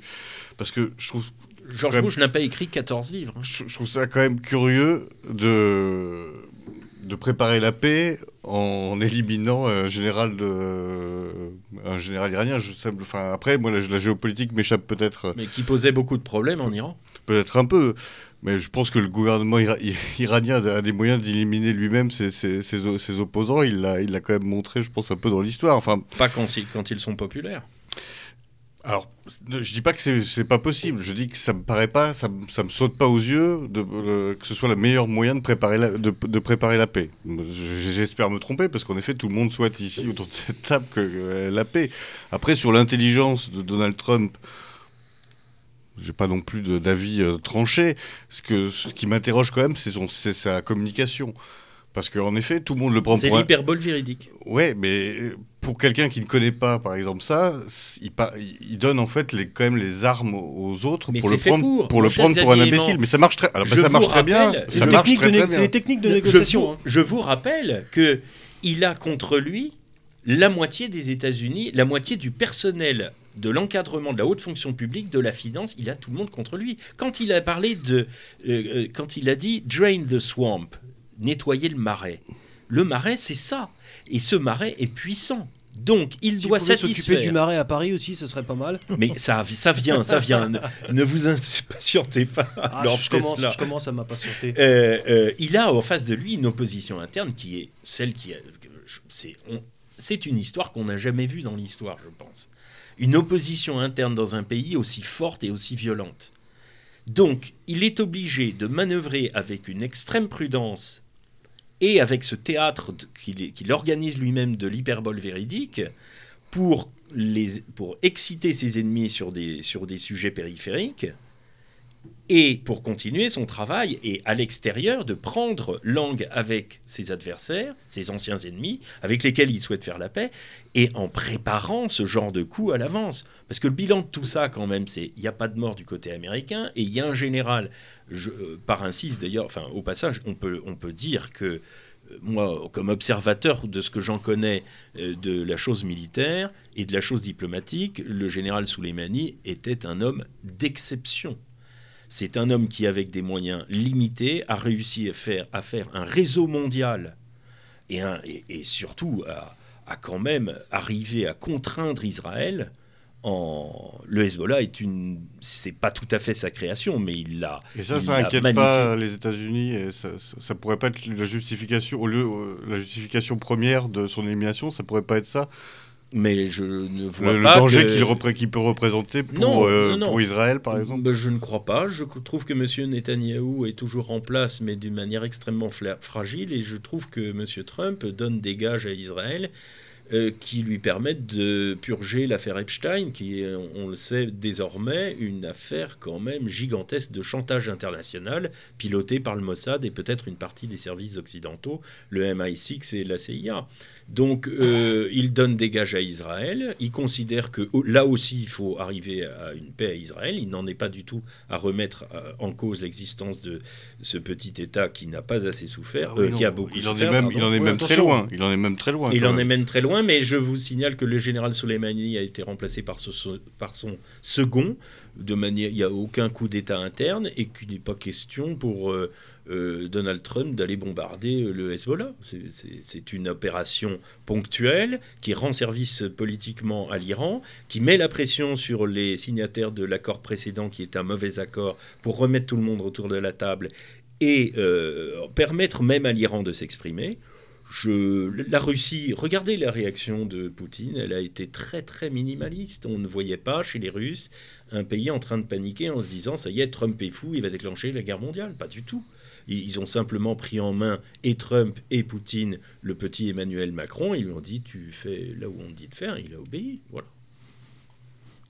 Oui, c'est vrai que ça, ça peut s'expliquer que par un- une entente, euh, ce- cette espèce C'est de, évident. de refroidissement immédiat euh, de l'affaire. euh. Qui était très très rapide en 24 Ça, heures. ça a été 48 extrêmement heures. rapide, extrêmement rapide. Euh, en fait, il a peut-être même pas, ils ont peut-être même pas laissé le temps à des factions un peu autonomes de vouloir venger le gars par, eux- par lui-même, en faisant des attentats à la bombe à droite à gauche. Et les manifestations Mais- en Iran ont été très très bien organisées. Voilà. Et, et c'est vrai que la, la guerre, quand on voit depuis l'affaire des raffineries saoudiennes, on- et on, ce qui a en suivi, on, se- on voit bien que c'est un match nul enfin, dans la région. Ok, bon, bah, les, les- les Iraniens contrôlent le détroit, euh, ils ont les, le Hezbollah est capable de rayer de la carte des villes israéliennes en deux coulées gros. Le sultan d'Oman, qui n'avait pas d'héritier direct, vient de décéder. Qui a pris sa place? Le ministre de la Culture, qui est très nettement pro-iranien. Vous imaginiez bien qu'à Oman, euh, la CIA est hyper présente. Il n'y a, a pas beaucoup d'ambassades. Il y en a une qui est très puissante, c'est l'ambassade des États-Unis et l'ambassade d'Angleterre. Euh, son- le successeur du sultan Qaboos euh, est tout à fait sur une ligne de compréhension vis-à-vis de l'Iran. S'il y avait quelque chose de, s- de- de singulier, il a d'ailleurs, je le rappelle, il a été intronisé euh, aujourd'hui ou hier, le, le- le nouveau sultan. Eh bien, ça ne pose aucun problème, ça n'a fait aucun conflit. Et on, on- on apprenait aujourd'hui même que, comme quoi, quand ils, veulent vraiment faire des enquêtes, ils y arrivent vraiment et ça va très vite. Que euh, l'avion euh, ne s'est finalement pas craché par lui-même. Et d'ailleurs, l'Iran l'a reconnu, ça aurait été euh, un missile. Alors, erreur ou pas erreur, j'en sais rien. Il faudra peut-être connaître la liste des passagers pour savoir si c'est une erreur ou pas. Mais en tout cas, qu'un missile aurait frappé donc, cet avion qui se serait, qui s'est, qui s'est craché, faisant euh, autour de 160 morts, ça aurait été. euh, euh, cette information aura été divulguée dans un premier temps par le Premier ministre, a été divulguée dans un premier temps par le Premier ministre canadien. Est-ce que là, vous craignez pas aussi une montée, une surenchère de, Non, de riposte euh, Non, canadien, ukrainien, non? Moi, je pense que c'est la vraie en fait, de l'Iran. l'Iran a, a- a presque, enfin, Trump a gagné sur presque toute la. Pardon, euh, Pierre Serre Je pense que c'est la- une forme de représailles indirecte de l'Iran euh, concertée avec, euh, avec Donald Trump. Dans, dans le cadre Il de- est- mais, mais bien entendu, c'est l'affaire ukrainienne. Donald Trump ne veut plus s'occuper de l'Ukraine. C'est un- une boule de pu dans laquelle les démocrates sont enfermés Oui, mais jusqu'à pourtant, la il y, avait, gorge. il, y avait, il y avait plus de euh, irano-canadiens que d'ukrainiens dans cet avion. Il faudrait voir le détail, mais euh, à minima, à minima Pardon l'armée iranienne a reconnu une erreur. Hmm. C'est officiel puisque j'ai lu la traduction du communiqué, je ne parle pas le farsi. Euh, elle a reconnu l'erreur, donc euh, fermez le banc. Euh, je pense qu'il y aura des dédommagements énormes aux familles et ça, ça ne posera aucun problème car les Iraniens sont un peu plus corrects que les Anglo-Américains de ce point de vue-là, et d'ailleurs de beaucoup de points de vue. Mais en revanche, je crois que c'est un signe envoyé très très violent à Zelensky en disant tu vas faire ce que tu as promis. D'accord. Maurice, qu'est-ce que ça t'inspire cette histoire? Rien du tout?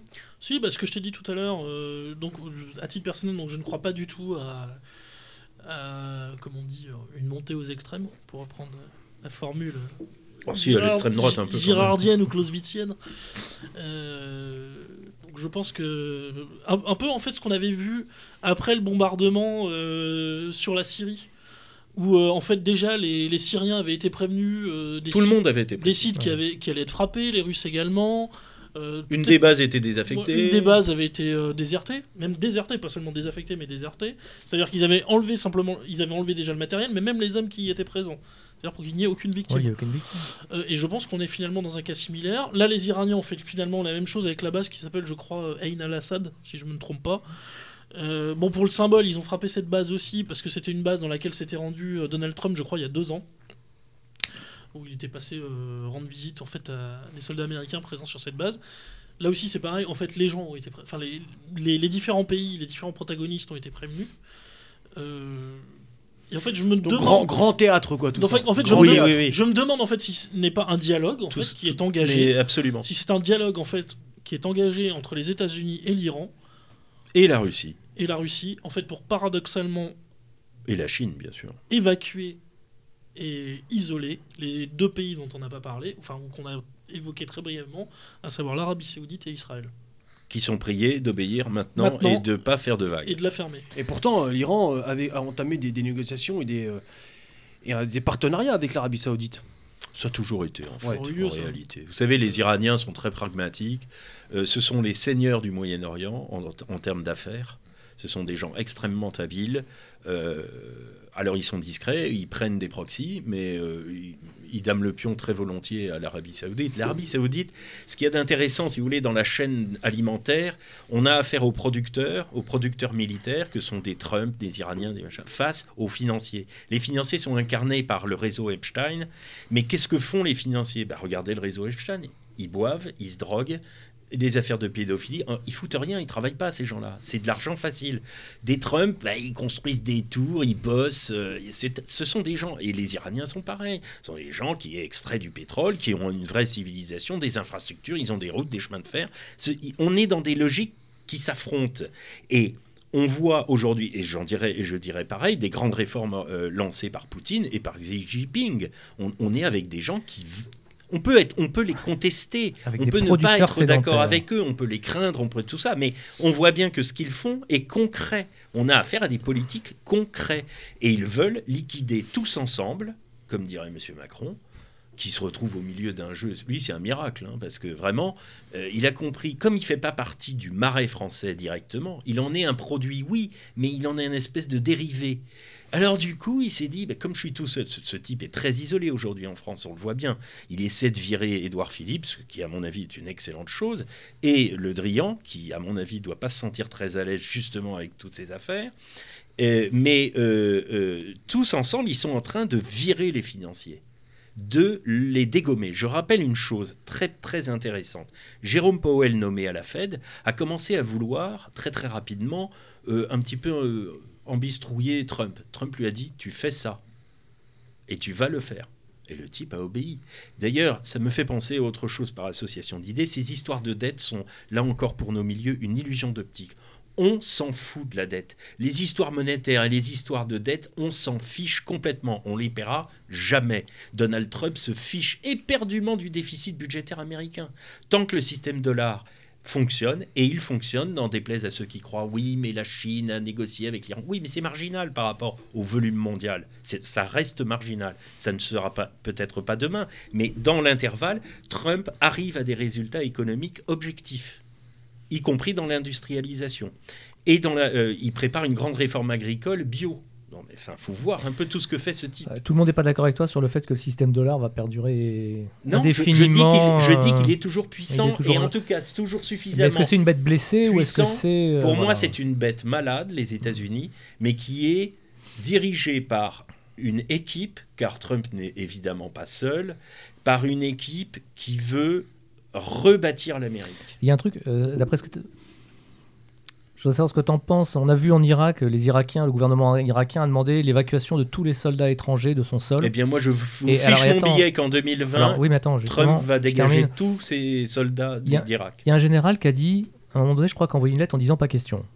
Un général américain qui a dit pas question. C'est-à-dire, c'est même pas le président de la République, euh, c'est même pas le président américain qui a dit on part ou on part pas. Euh, Roubachoff, je te corrige parce que, en fait, ce qui s'est a, il y a- passé, il y a eu, oui, il y a un document officiel de l'armée américaine, non signé, ouais. qui est parti en disant oui, nous y songeons. Deux heures après, Trump a dit il n'en est pas question, Voilà. on reste. Il y a un Mais truc qui- là encore, c'est du contrôlé. Ils vont partir.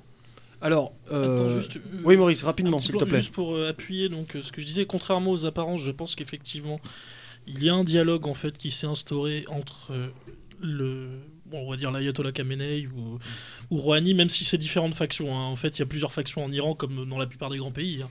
Euh, Il y a. euh, Ah bah, le pouvoir iranien est morcelé au moins Voilà. en quatre il entités y a, Kam- distinctes. il y a Khamenei, Rouhani, il y a évidemment le chef Il y a de les la- bazaristes, il y a- il y a l'armée. il y a les Pasdaran, il y a les gardiens de la révolution. Il y a évidemment complexe, euh. Javad Zarif, le chef de la Oui. diplomatie, qui est un pur génie, hein, d'ailleurs, soit dit en Ah passant. bah, ils ont des hommes politiques. c'est un homme, un homme, enfin, un peu comme Lavrov chez les Russes. C'est vraiment le mec la- qui sort du lot. C'est vraiment le mec Prenez Lavrov et vous mettez le Drian à côté. Voilà, à côté, ouais. Et, euh, et donc, ouais, je pense qu'effectivement, un dialogue s'est instauré entre les deux. Et euh, si on remonte quelques semaines en arrière, il y a un autre événement qui le prouve. C'est lorsque les rebelles outils ont frappé par drone les gazoducs et les pipelines euh, en Arabie Saoudite. La réponse américaine a été d'une Hmm. timidité absolue. C'est-à-dire, il y a eu effectivement quelques déclarations euh, nous n'abandonnerons jamais notre allié saoudien, Hmm. nous frappons. Il n'y a rien eu. Ouais, Il ils n'y a ont, rien ils ont rajouté 2-3 patriotes qui touchent aucune cible et Voilà, voilà, qui- quoi. Il n'y a rien eu. Il n'y a rien eu. Je rappelle que le jeune prince héritier est dans les carnets Epstein. Alors, justement, pour ces carnets Epstein, d'ailleurs, ça me rappelle que euh, dans les euh, derniers numéros de Faits et Documents, il y a des, de, de nombreux dossiers qui sont consacrés à cette affaire. Et, euh, Oui, alors chers auditeurs, je vous encourage effectivement à vous abonner, à acheter Faits et Documents. Les numéros 470, 471, 472, 473 et 474 qui viennent de sortir sont consacrés par son directeur de rédaction et principal rédacteur et contributeur et chercheur dans la droite lignée d'Emmanuel Ratier et qui doit en être fier de là où il est, je peux vous le garantir, à la euh, réalisation note de notices biographiques et de portraits de l'ensemble des membres des personnes contenues dans le carnet de Jeffrey Epstein. C'est un travail de titan, une documentation et des lectures euh, qui prennent des heures et des heures et je vous garantis que le résultat est tout à fait extraordinaire. Et pourquoi euh, euh, l'affaire Epstein est si importante? Car je le rappelle, il faut la mettre en perspective avec ce qui se passe aujourd'hui. Donald J. Trump a dit qu'il allait nettoyer le marais. Il est parfaitement évident que des enregistrements pendant des années ont servi de base de chantage vis-à-vis d'un grand nombre du personnel politique occidental. Et que, en ayant ces enregistrements, ainsi que Vladimir Poutine très probablement, euh, Donald Trump peut justement virer les néocons et virer tous les va en guerre tout en faisant semblant de faire monter la guerre, etc. Mais en fait, il n'en a déclenché aucune et il retire. Euh, Il, il prépare un retrait des troupes, ça coûte trop cher pour le coup et c'est sans efficace et en plus c'est pas sa doctrine. Et l'affaire Epstein est une clé. Et le procureur Barr ou le DOJ, je ne sais plus, a lancé une enquête à la- général a, a lancé une enquête sur instruction de Trump qui a commencé il y a très longtemps et dont certains des enquêteurs ont été nommés en secret six mois avant la divulgation de leur nom. Je pense en particulier euh, à l'inénarrable, je conseille aux auditeurs d'aller voir sa- son portrait physique de Ram qui ressemble à une espèce de Michael Connelly, mais en pas drôle. Et ce type est d'une intégrité telle qu'il est respecté par les démocrates, qu'il avait utilisé pour enquêter sur des excès du FBI sous la mandature George Bush Jr. Donc il a nommé ce type, qui est une espèce de type qui... Enfin, vous vous dites, non, je suis vraiment avec un juge d'instruction, j'ai peur. Et ils ont raison d'avoir peur. 1500 personnes sont pour l'instant sous enquête. C'est pas le stade de la mise en examen. Et les auditions ont lieu tous les jours, tous les jours, aux quatre coins du monde et des États-Unis. Et les rapports, en tout, il y a trois, enquêteurs d'ailleurs, sous l'autorité de l'attorney général Barr, et, les enquêtes avancent. Et à un moment, tout ça va tomber. Et le jeu de domino va être terrible. Donc, il faut bien mettre en perspective tout ça. Il y a une logique qui est très très vaste. Euh, je sais qu'elle a l'air un peu cinématographique quand je la décris. Il se peut que je me trompe. Sachez quand même, chers auditeurs, que ça fait plus de deux ans que je lis là-dessus. Pourquoi? Parce que euh, ça m'a choqué au fur et à mesure du temps d'entendre les médias de tous bords dire qu'on avait affaire à des fous et des fadas. Alors, messieurs, on va. euh, Euh, je- je me Donc lisez, Allez, allez, très, très rapidement, abonnez-vous et achetez l'heure, on on avait ouais, pas- très on- rapidement, Maurice, s'il te avait plaît. évoqué au début de sa présidence quelque chose qui était très important, c'était la présence très importante de généraux autour de lui. Donc, Général Donc il y avait Flynn. Flynn, McMaster. Euh, McMaster est arrivé un peu après le début de la présidence, un peu après l'investi- l'investiture. Il y avait eu Matisse. Et notamment Matisse et McMaster ont toujours expliqué à Trump qu'il ne fallait surtout pas une guerre contre l'Iran. C'était un point, mais euh, absolument crucial et décisif dans sa présidence.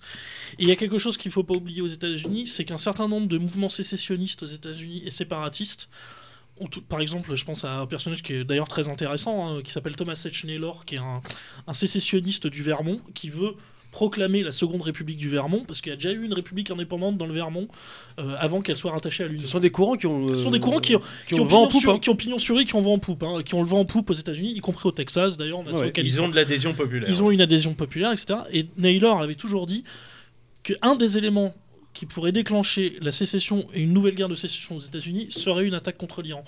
Trump est parfaitement conscient de ça, et je pense que c'est justement pour ça qu'il ne veut surtout pas, sur les conseils notamment de ses généraux, qu'il a pour certains écartés euh, ou qu'il a mis de côté, fait semblant d'écarter. fait semblant d'écarter, comme Flynn par exemple. En fait, Flynn apparemment n'a jamais été réellement écarté, et Matisse pas plus visiblement. Flynn est toujours extrêmement Voilà. important. Il faut savoir que euh, Donald Trump est- est- ne- euh, se méfie, parce qu'ils ne sont pas purgés, de tous les services de renseignement liés à la CIA, NSA comprise, du FBI, mais qu'en revanche, il a une confiance aveugle et totale dans le renseignement militaire. ouais. Et si vous voyez sa dernière, son dernier point presse avant-hier à la on Maison Blanche, là-dessus, allez.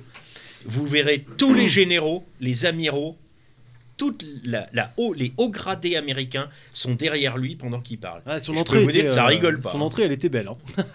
C'était bien scénarisé comme il faut. Bon, allez, messieurs, pour, euh, il nous reste euh, un quart d'heure. Donc, en, en- en 10 minutes, moi, je vous propose pour, pour un dernier thème.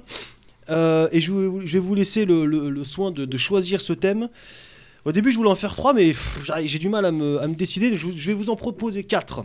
Alors, tout d'abord, euh, je vous propose euh, le Brexit, qui devrait par- apparemment avoir lieu le 31 janvier. Alors bon, c'est un- une thématique un petit peu de, il faut se projeter sur l'avenir, c'est un, peu de supputation, mais c'est quand même un, thème qui me paraît quand même très important. Je vous propose la situation en Australie, euh, le feu qui fait des ravages. Euh, je vous propose une thématique euh, un peu particulière, à savoir celle des ovnis. Il y a eu des révélations récemment sur les ovnis.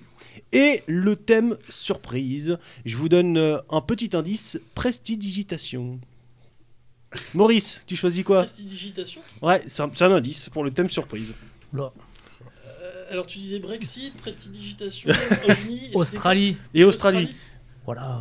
Allez, si quelqu'un si, si quelqu'un il y a quelque chose de très bien en Australie, c'est que manifestement, ils sont en train de buter les dromadaires. Donc, euh, moi, je, Ouais. je suis ravi. Ah, prestidigitation. Alors, quelqu'un a une idée ou pas? Le cadeau mystère, moi je On va tenter le cadeau mystère. ouais. Cadeau Cadeau mystère ouais, le, le cadeau bonus. Bon, alors je vous l'annonce, et puis si vraiment ça vous inspire, on y va, sinon on prend autre chose. Bah, c'est la prestidigitation, c'est Carlos Ghosn. Ah. Ah, bah oui Ah. C'est digne, digne d'un James Bond quand même ce qu'il a fait, le mec. Magnifique. Alors, ça vous, ça, ça vous, ça vous inspire ou pas? Ah oui, je pense. Moi, il y a deux On peut trois- faire 10 minutes là-dessus À mon faucon, faut le pendre. Allez, petit rappel des faits aussi très rapidement. Donc, euh, qui était euh, Carlos Ghosn, qui était euh, en attente de procès, euh, présumé coupable visiblement au Japon et, et, assigné à résidence euh, surveillée, et puis qui a réussi à se faire la malle, hein, c'est le cas de le dire. Euh, ce- le, le président, officiellement, je crois, enfin, pas officiellement, mais enfin, malgré tout, il est peut-être toujours président de Renault, PDG de Renault, je sais pas officiellement ce qu'il est, donc il passait par la Turquie pour finalement atterrir au Liban. Il a fait, Oui, Ratzinger Chez est lui, toujours quoi. pape. Ouais, il a fait, il a fait un superbe, une superbe conférence de presse au Liban. Et bah ouais, l'ancien PDG de Renault, hein, Renault dont je le rappelle, c'est bah c'est euh, Renault Trafic, Renault Capture et Renault Renault Évasion. Évasion. Ah c'est beau ça. Superbe. Ça te fait marrer toi Non, mais Tiens, bah, c'est toi qui commence. C'est toi qui commence. Allez, au tableau. Ah bah moi je trouve ça, je trouve ça fascinant à, plein- à plusieurs titres. Euh, déjà c'est révélateur de ce qu'est cette hyperclasse euh, mon- euh, mondiale, de ce que sont réellement ces, euh, c- cette pseudo-élite, parce qu'en effet il ne faut pas parler euh, d'élite, euh, qui sont des gens... euh, J'ai regardé récemment le- les vœux de Philippe Millot pour TV Liberté, et qui parlait de la sécession des élites. Et je pense que là, on a un très bon exemple de sécession des élites. La sécession des élites, c'est-à-dire que ces gens multimilliardaires euh, qui vivent dans un monde totalement hors sol, etc., ont rompu avec le peuple dont ils étaient issus, ou les peuples dont ils sont issus, parce que chez Carlos Ghosn, c'est un peu, c'est un peu compliqué. Il a trois, Triple passeport. il a trois Quatre. nationalités. Libanais, brésilien, Et, français. et en fait, n'appartiennent plus Surtout d'une famille israélien. de voyous multicondamnés, dont certains assassinés. Enfin, ils n'appartiennent plus qu'à hein. leur milieu financier. Et ils n'ont qu'une patrie, ils n'ont plus qu'une patrie, et ça, ça, ça, c'est très clair, c'est l'argent. C'est-à-dire qu'en fait, le, reste, c'est des papiers justement pour pouvoir foutre le camp le jour où ça tourne mal. Mais ce n'est ri- ce n'est plus rien d'autre. Donc il y a vraiment ce phénomène Un pays, c'est un hôtel, sécession- voyons, sécession comme dirait Jacques. de, de ces, de ces élites. C'est un aéroport. Un Carlos. Ghosn n'est évidemment pas un, patron français. C'est- Ça- c'est- voilà. Des- donc il faut arrêter de dire euh, c'est un complot contre le, le- le patronat français ou contre l'industrie française, etc. Ce sont des règlements de compte entre, euh, Entre plutocrates. entre Ouais. plutocrates. Et euh, il a trop voulu tirer sur la, sur la corde et il a, il a perdu, mais il s'en sort évidemment Ouais. bien parce qu'en général, on s'en sort plutôt mieux quand on a des milliards que quand on vole dans un supermarché. Ce que je trouve aussi révélateur, c'est sur l'état d'esprit de cette élite. Ce sont des gens qui sont riches à, à centaines de millions et qui n'en ont jamais assez et qui n'en auront jamais assez. C'est pathologique. C'est une névrose. L'argent à ce niveau-là, euh, c'est une névrose qui ne s'arrêtera jamais. Et pour ça, pour en avoir encore plus, ils, se- ils sont prêts à tout, Tout, ouais. et notamment à imposer au reste du monde Non mais pardon, Eux, mais là c'est des quoi le rapport réformes de la Mais là c'est quoi le rapport avec euh, avec son évasion, avec son, son, son mise en inculpation? C'est quoi le rapport Bah, tout disons ça qu'il fait un- C'est une mise en perspective. Mise en perspective, Hein si ça ne vous plaît pas, bah, c'est comme ça. Moi, très bonne. Ben, c'était très nul. Là. Ce, que, ça me fait penser, Ouais. à propos, tu sais, ils n'en ont, ils ont- ils n'en ont jamais assez. C'est-à-dire ce, ce toujours plus et plus encore. Je crois que c'était Hervé Kempf qui avait écrit un ouvrage et il avait appelé ça la secte des goinfres goulus. Et euh, il donnait une- un exemple, en fait, il, euh, il donnait le- l'exemple des, des concours. Alors, j'ai passé, les, les auditeurs me passeront l'expression, des concours de taille de yacht, donc qui sont l'équivalent de concours de, des concours de. Vous mettrez la, Mais c'est la même chose. Mais oui, c'est la même chose. C'est exactement la même chose. hein. C'est exactement la même chose que ce à quoi vous avez tous pensé et que vous n'avez pas voulu dire. Bon, je sais pas, j'ai joué au rugby, j'ai vu ce qui se passait dans les... à la douche. À la douche, voilà. Et donc, Moi j'étais volontaire, euh, pompier volontaire, donc euh, j'ai Ah, vu bah, bah, les c'est pareil. ouais, vestiaire de foot, c'est pareil. Et euh, bon.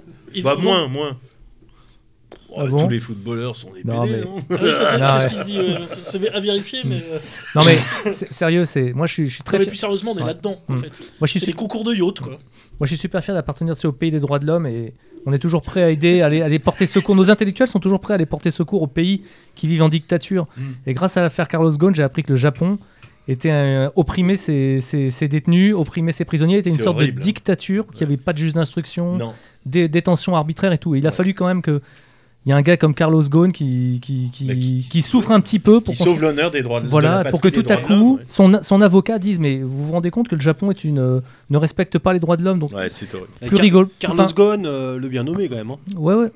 Ah bon Gone away. En anglais. Gone away. Bah, Ah oui. Ghosn. Non, mais c'est vrai, voilà, c'est genre, euh, c'est des gens qui, qui clairement euh, estiment que quand on est, quand on est milliardaire, on n'est on pas, ju- on n'est pas justiciable ou on a le droit peut-être à une, a- cellule, euh, une cellule de luxe, tu vois, Ouais, un c'est truc. ça. euh, ils, ils sont pas justiciables, Non, ils sont, non, non, non. non, non, en aucun cas il- ils ne doivent avait- descendre à notre Il y avait niveau. un article, si on pense à nos amis japonais, il y avait un article, je crois que c'était sur le, le site de France Info, où alors un- une journaliste disait La société japonaise va-t-elle se remettre de l'évasion de Carlos Oui. Et là, on se dit, mais où vivent-ils? Ouais, ouais. C'est- Je crois que la société japonaise va très bien se remettre d'une chose, c'est que l'Occident est une bande de voleurs et de, et de voyous, et qu'elle est très très fière de rester ce qu'elle est. Et que elle, du moins, a eu le courage, même s'il y a des arrière-pensées, mais qui n'en a pas. Là encore, on est dans la diplomatie économique, dans la guerre économique. Euh, ils ont eu le courage de, de désinguer un sale type, et puis voilà. Et qui était un, un authentique voleur. On n'est on n'est plus dans l'abus de bien social. Qu'est-ce qui vous permet de dire ça? Euh, apparemment, c'est assez documenté. Je vous signale qu'il y a deux livres qui viennent de sortir avec des preuves derrière, euh, des détournements à minima assez euh, consistants de Monsieur Carlos Ghosn. Puis qui, qui appréciait particulièrement le château de Versailles apparemment.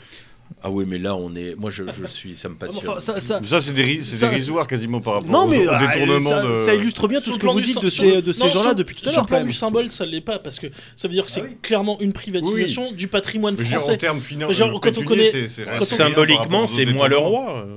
C'est ça. Mais C'est ce qui ça. est fascinant et d'ailleurs, je rappelle quand même au château de Versailles, il y a quelques années aussi, une réunion du groupe de Bilderberg a eu lieu. hein. Pour rappel. Tout Bientôt on enregistrera, bientôt MZ Ah, enregistrera au château de Versailles aussi. Bien entendu. Ce qui est intéressant aussi, c'est le comment dire la rapidité avec laquelle le gouvernement français a dit que bien sûr, si Carlos revenait à, à la maison, on ne On l'extraderait on pas. pas au, au Oui, Japon mais et qui serait euh, Notez quand même, euh, là C'est pas encore, précipité pour le Là récupérer. encore, moi je vous dis que Emmanuel Macron essaie de jouer sa survie à l'extérieur puisqu'il n'a plus d'amis à l'intérieur pour l'instant Et euh, pour que les auditeurs soient bien tranquillisés, je ne, suis, n'ai jamais été et ne serai jamais, comme disait Cahuzac, macroniste. Mais je constate des faits. Euh, la, la France, par la voix, enfin par l'action de son autorité supérieure, suprême, ultime, apparente, le président de la République, n'a pas voulu de Carlos Ghosn. C'est tu te démerdes, tu vas au Liban. Donc euh, soyons, oui, bien sûr, il donne un gage en disant, bien sûr, on ne Oui, l'extraderait s'il pas, mais René, ne reviens mais pas quand même. Mais reviens pas quand même. Voilà. Mais on, mais on- on pourra quand même mettre ça en parallèle avec le traitement qui a été réservé à, des gens comme euh, Snowden, par exemple, à Ou. Assange. Ou Assange. ou Assange, Assange. où là, la patrie des droits de l'homme n'était pas au premier rang pour assurer euh, la Ah, moi, je me défense de rappellerai ces... euh, toujours de la déclaration C'était de... la patrie des doigts de l'homme. Ouais, la déclaration de Hollande, où je crois qu'on lui demande pour Snowden ou Assange, est-ce que vous pourriez lui offrir l'asile? Il n'en a pas fait la demande. Ah bah écoute alors. non, mais c'est- c'est- Par contre, Mamadou, trois fois djihadiste en Syrie, en Irak et lui, on le récupère de toute lui, on le façon, mais récupère ça, c'est façon, automatique. euh, Il ses touche, gosses, il sa touche fratrie, sa toujours les femme. allocations. Et il touche euh, les allocs. hein, Mais ai- euh, pour, pour Snowden, ça avait, été, euh, ça avait été loin quand même, parce que je me, sou- je, je me souviens que euh, le gouvernement français, sur euh, de- demande des États-Unis, avait fait atterrir l'avion du président uruguayen qui revenait. Bolivien. Ah, bolivien, C'était pardon. Morales, ouais. Bolivien, revenant de. Mo- revenant de, Ils Mo- s'appellent tous Morales. là revenant de Moscou, parce qu'on leur avait dit que potentiellement, potentiellement, il pouvait y avoir euh, Snowden, dans, Snowden à l'intérieur, dans avec une moustache. Donc c'est-à-dire que c'était pour l'arrêter et, et- et l'extrader. C'est ça. Donc c'est vraiment le. le- le- Mais d'ailleurs, est-ce qu'il on- ce qui ressemblait quand même fortement à un acte de piraterie aérienne, hein, soit dit en passant Oui, Ah non, non, non, c'est la loi. Ah oui, c'est la loi, pardon. ouais. Ouais. C'est la loi. Non, non, mais euh, et puis euh, tu parlais tout à l'heure de différence de traitement. Alors pour ceux qui ont vu ça, la, la consternante et encore, je, je- vraiment parce que je vais rester poli, hein, Léa Salamé qui pose, qui, qui- Libanaise. lors de C'est l'entretien, lors de l'entretien, Oui, c'est hallucinant quoi. Alors évidemment c'est tribal parce que c'est deux Libanais. Euh, alors expliquez-nous la malle, tous les enfants veulent savoir. ce- Et quand on voit le traitement dont avait été victime quelques jours avant euh, Adolfo Ramirez, que j'aime pas du tout, hein, euh, Martinez de la CGT de son vrai nom, euh, qui avait été son traitement par Salamé. J'ai dit Auschwitz T- Trois jours avant, par la même Salamé, on se dit que non, c'est vraiment plus supportable et il faut absolument que France Sphincter soit défoncé par un drone. quoi. C'est urgent. Quoi. Vraiment par une frappe de moi, drone. quoi. Non, non, mais moi, je suis pas d'accord. euh, Je suis pas d'accord. Je pense que euh, c'est là encore, je bon, euh, c'est un peu obsessionnel, mais comme Poutine a fait la même chose euh, en Russie, euh, Trump fait ça. Il dit très bien, allez jusqu'au bout. Oui, allez jusqu'au bout de vos conneries. Parce que ils vont jusqu'au bout, mais sauf que l'entièreté de la société française, blanche, pardon de le dire, mais en tout cas qui se Oh. sent au moins française, mais non, mais n'est Oh pas, subjuguée par un tas de conneries euh, ré- réitérées et répétées comme ça. Regardez les taux d'audience des télévisions, des radios euh, mainstream, etc.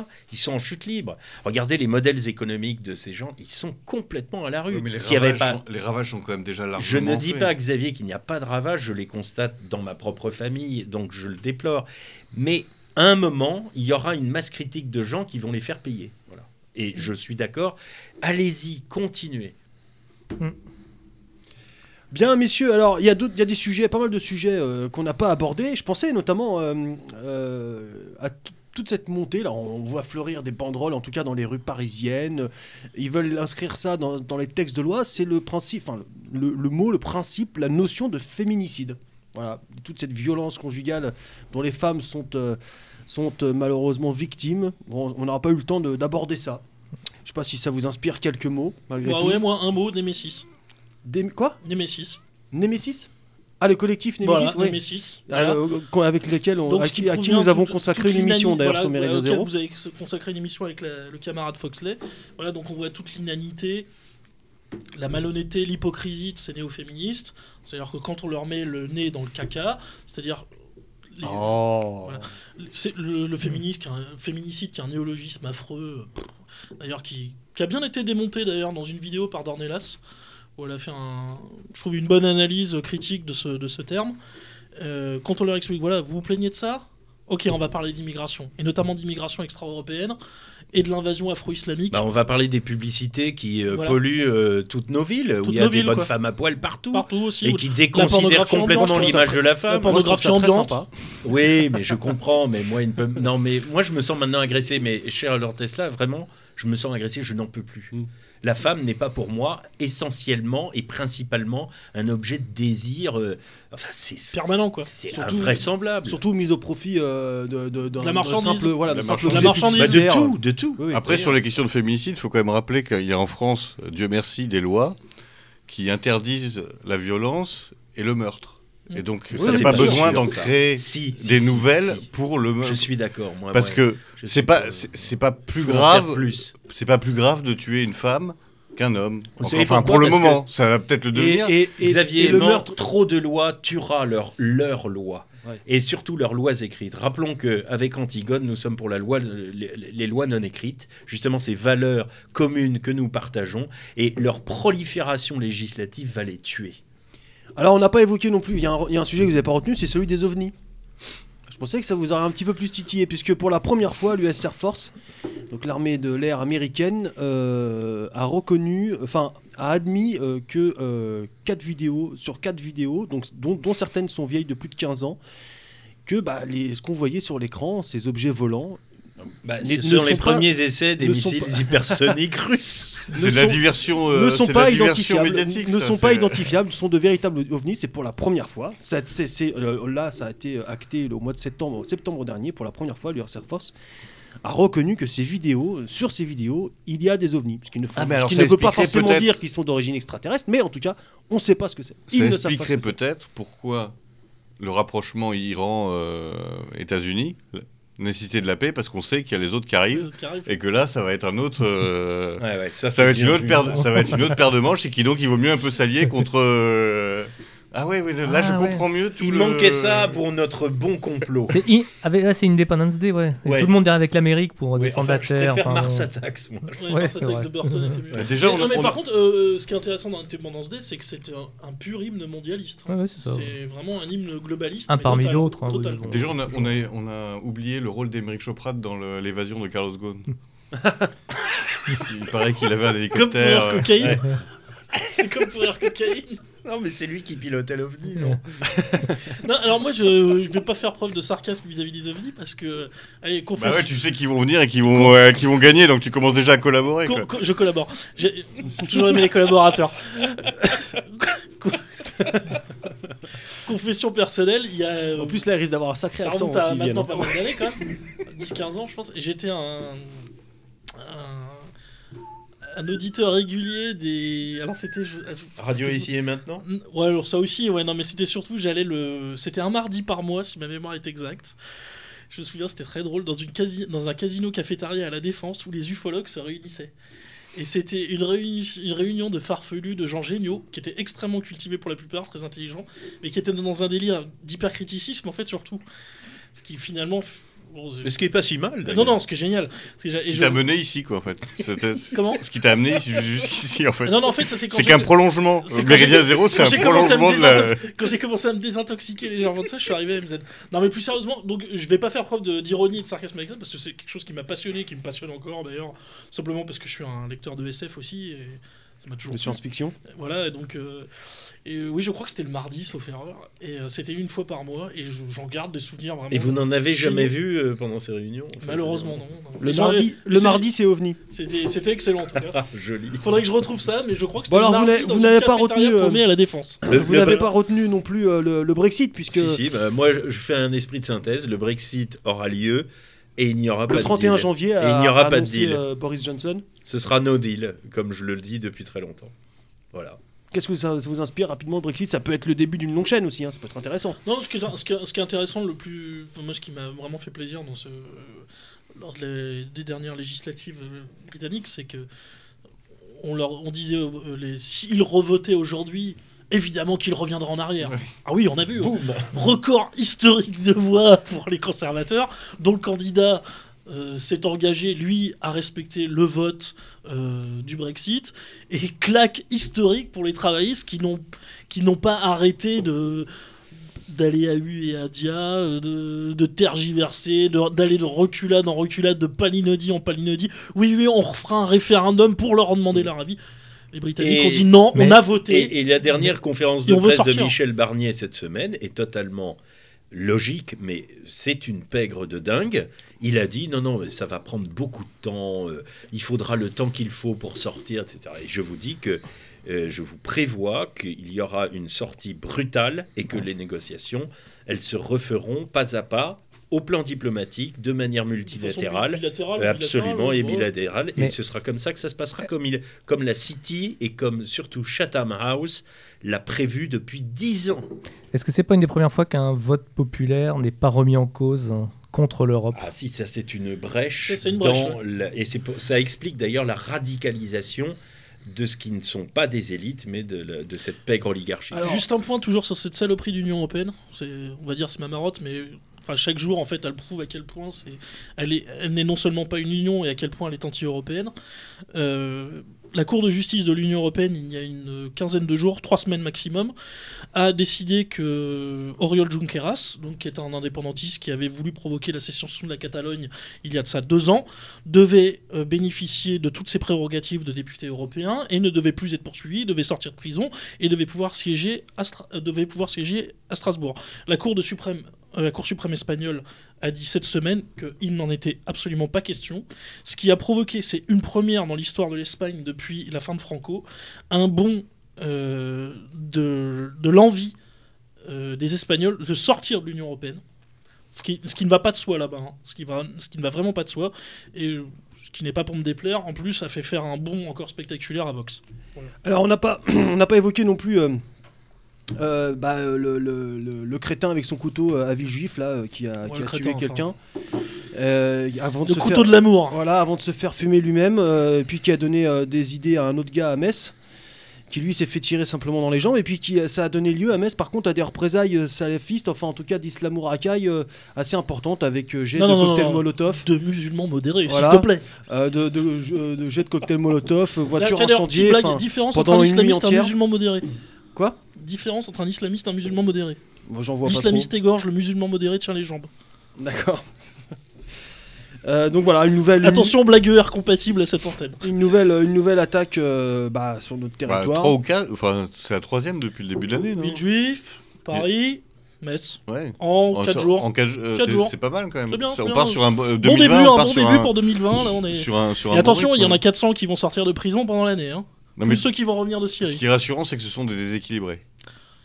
Le déséquilibrisme est la première religion de France. Voilà, Non, c'est inqui- c'est c'est inquiétant. C'est le phénomène de répétition bah, médiatique aussi qui fait que le- ça inspire. Alors, euh, très sincèrement, Xavier, je suis même pas sûr qu'il y ait besoin de la répétition médiatique. bah, le fait fait. que ce soit concentré comme ça. Ça n'arrange rien, évidemment, mais rien. malheureusement, je crois que. Après, ce qui est, ce qui- moi, ce qui m'a un peu frappé, moi j'étais en Italie euh, euh, quand j'ai vu ça, euh, c'est parfois ça aussi certaines scènes de passivité des, des- des gens face à. Qu'est-ce que vous voulez qu'on fasse? Bah, Il y, a- il y a quand même des scènes où, où les gens s'enferment dans des voitures à, à filmer avec des téléphones pendant que, pe- pendant que le type a- agresse une. Enfin, je vous signale que la police aujourd'hui, elle, elle, elle, elle bute et elle bute des courses, des coursiers, des livreurs Oui. en scooter. Enfin, euh, qu'est-ce que vous voulez faire? Allez, on n'a pas évoqué non plus le, feu en Australie, qui est, euh, paraît-il, un, un grand désastre, euh, bon, certainement même Ah écologique. bah oui, ça, c'est- je Mais c'est dû au réchauffement climatique, On peut peut-être contester. Moi, Non, mais c'est dû au réchauffement C'est bien la climatique, preuve qu'il fait chaud. Oui. Bah moi c'est pas mal parce que sur YouTube il y avait des vidéos de chiens et de chats. Maintenant il y a des vidéos de koalas sauver des flammes. C'est tout mignon. Ouais, ouais, ça, je suis bien. bien Avant de m'endormir, je regarde des vidéos de koalas sauver des Alors moi, flammes. j'attends et- les meurtres de, de, de dromadaires, mais, Mais il y a con- le dromadaire maintenant. Voilà. Ce qui est bien, c'est que les, bah, Australiens sont plus sensibles euh, aux koalas qu'aux aborigènes. Quoi. Ça, ça- on- ça, au Et aux petits kangourous, ah, c'est mignon. Ça, c'est. Bon, et puis je voulais vous soumettre aussi une information que j'ai trouvée euh, intéressante sur, euh, dans le magazine Science et Avenir, qui est le- l'abandon du projet Astrid, Ah oui ça. Qui était un... Tu connais Ouais, un petit peu. qui était le, le proj- un projet de, de- de réacteur expérimental qui a, qui, qui, qui apparemment a été, euh, qui a été abandonné, euh, puisqu'il aurait permis à la France euh, de, de, de- de- 15 siècles à peu près de carburant on avait. voilà, de- de- de- de- d'avoir une, une autonomie euh, financière et nucléaire plus importante. En diminuant la production Mhm. euh, des, euh, de, de- de neutrons, en, les di- en la divisant par deux, surtout en la recyclant. Ouais, Et donc en fait c'est quand même un projet qui a duré euh, plusieurs années puisque déjà ça avait été, ça avait été euh, euh, commencé sous, sous Jacques Chirac. C'est un projet quand même qui a coûté 738 millions d'euros à la France. Je vais terminer ma, ma- description. 738 millions d'euros en- pour, la, pour la France quand même, c'est pas rien. Euh, réduisant ainsi considérablement le volume des déchets, hein, surtout nucléaires, c'est ça qui, qui était important, puisqu'il y a actuellement euh, de 12 à 15 000 mètres cubes par an, et le réduisant ainsi par deux. Euh, alors aujourd'hui, euh, cette technologie, bah, la France l'a abandonnée, mais par contre, euh, l'Inde, le Japon, la Chine, la Russie, les États-Unis, eux, ils se sont engouffrés dedans et ils vont le mettre en place. Mais ils nous expliquent, pour justifier tout ça, les responsables, les gouvernements français nous expliquent que on a acquis le- le- l'expérience et surtout le savoir-faire. Donc au moins, c'est pas ça de perdu. Donc, pour avoir ce savoir-faire, on a dépensé 800 millions d'euros. Voilà, c'est pour vos poches, euh, chers, chers concitoyens. Mais en fait, euh, ouais, Astrid, c'est un peu le, c'était la suite de un peu de Super Phoenix qui avait été abandonné. Et j'ai envie de dire que 10 ans, 700 millions, et l'enjeu, c'est consommer les déchets nucléaires et euh, arriver à l'indépendance énergétique. Mais 700 millions, mais euh. Bah, c'est- rien, mais c'est rien. C'est une année de mercato du PSG, quoi. Tu vois ce que je veux dire? C'est Je me absolument. demande quelle est la responsabilité, là, encore une fois, de l'Union Européenne dans cette décision. Je, je- de- on sait plus. Les gars, l'argument c'était ça coûte trop cher et c'est pas rentable. Ça, C'est ce qui n'a aucun sens. Tu vois, tu fais des TGV, ça coûte pas, ça- c'est pas rentable, rien n'est rentable dans le- la souveraineté.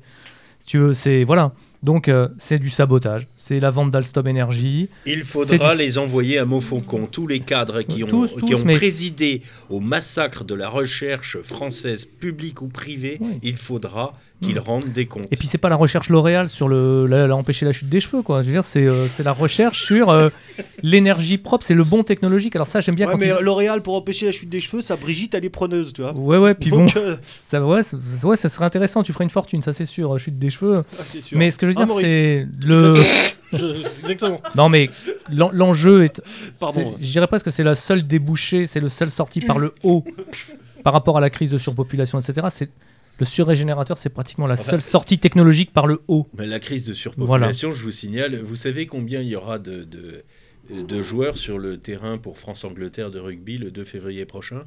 De joueurs Vas-y. Ouais. Bah, euh, 30, je dirais, moi. Ah, selon l'arbitre, mais il y en aura que 6 selon la police. Ah. non mais voilà quoi. Donc c'est un scandale, c'est un scandale absolu. Et euh, voilà, c'est et quand je parlais tout à l'heure d'optimisme, un petit peu d'optimisme pour l'avenir, c'est un ça c'est une, c'est- c'est une des raisons de une des raisons d'optimisme, ces histoires de surrégénérateur. C'est la seule façon Et puis il y a les recherches au thorium aussi. Oui, c'est ça, le Ça, thorium, C'est les Indiens, qui- extraordinaire, ça. les Indiens sont énormément là-dessus. Les Indiens sont énormément là-dessus sur le thorium. Ouais. Et alors, en plus, ça, ça règle deux problèmes que mettent à raison les écologistes en avant. Non, les, déchets nucléaires.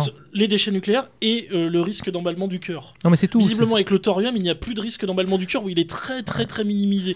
Donc, c'est-à-dire qu'on se retrouve avec une énergie globalement très propre qui ne crée plus de déchets voilà. radioactifs et avec un risque de catastrophe Puis surtout, réduit quasiment à néant. et surtout on bouffe nos déchets actuels quoi. Et on bouffe nos déchets. Et donc c'est c'est un- c'est une sorte de panacée, c'est une c'est un peu la c'est la panacée et on Mais vient à de la, s'en débarrasser. à la place, euh, on, Des fait- on éoliennes. fait de l'éolienne et du panneau et, solaire. et- et de la route énergétique. faut- et, tu et roules dessus, comparativement, on a consacré 1,2 milliard à la politique pour l'égalité homme-femme. quoi. Non mais Ça 700 donne millions c'est rien, Ça c'est donne une, idée de, Ouais, des, ouais, des- des des priorités, problématiques et des priorités, priorités, du. non, Ah c'est- une goutte d'eau quoi. En vrai c'est une goutte d'eau. Mais quoi. soit dit en passant, tu parlais d'eux tout Et à 100 l'heure. millions en 3 ans, elle a dit le CRA.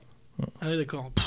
Allez, Sur- euh, sur ce, non, on- Maurice, on va s'arrêter là. Parce que là, on a largement, largement euh, c'est pas dépassé grave, le, C'est pas grave. le désolé. On fait ce qu'on veut. Euh, en tout cas, mais bon, on va, on va con- donc conclure cette émission. Messieurs, vous n'avez pas été bons, vous avez été très bons. Alors, Vous, c'était un petit peu moins bien. Et puis- Et puis alors, vous, non, pas du tout. alors. En fait, non, c'était pas mauvais, c'était très mauvais. Là. Bon. C'est de la bouillie tout ça. On refait. Euh, bien, mes chers auditeurs, merci en tout cas de nous avoir suivis. Si, quelques annonces tout de même. Euh, tout d'abord, la marche Sainte-Geneviève, euh, marche annuelle, hein, euh, qui aura lieu cette année le 18 janvier, organisée par Paris Fierté. Voilà, n'hésitez pas à vous, à vous y rendre.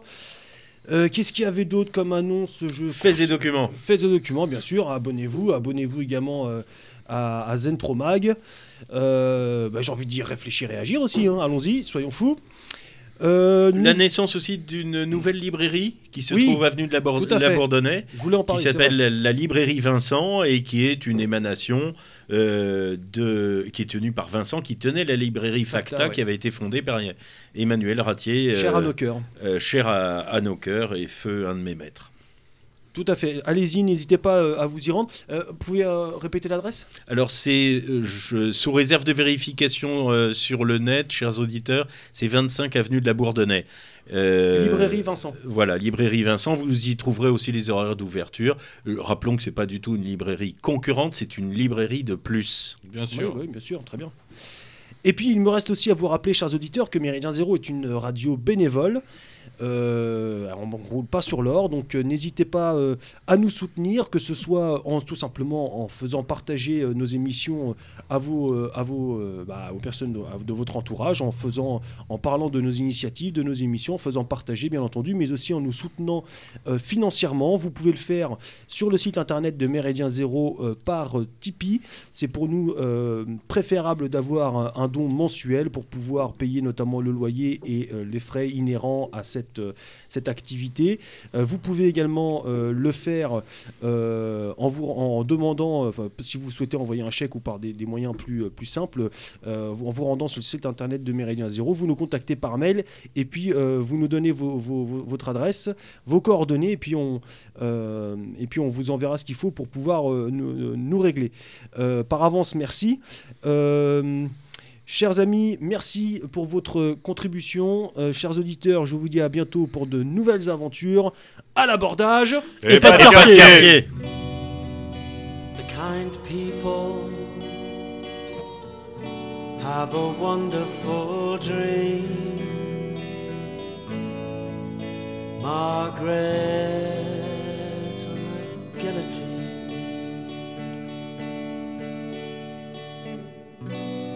Cause people like you make me feel so tired.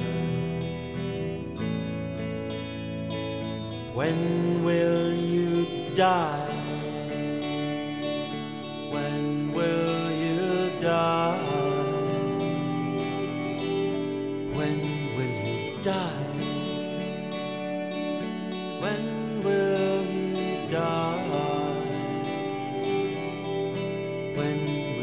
Die?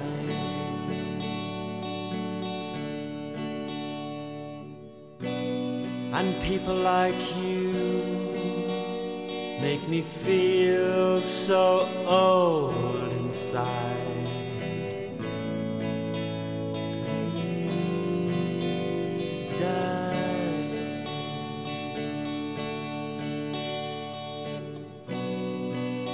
Unkind people do not shelter this dream, make it real.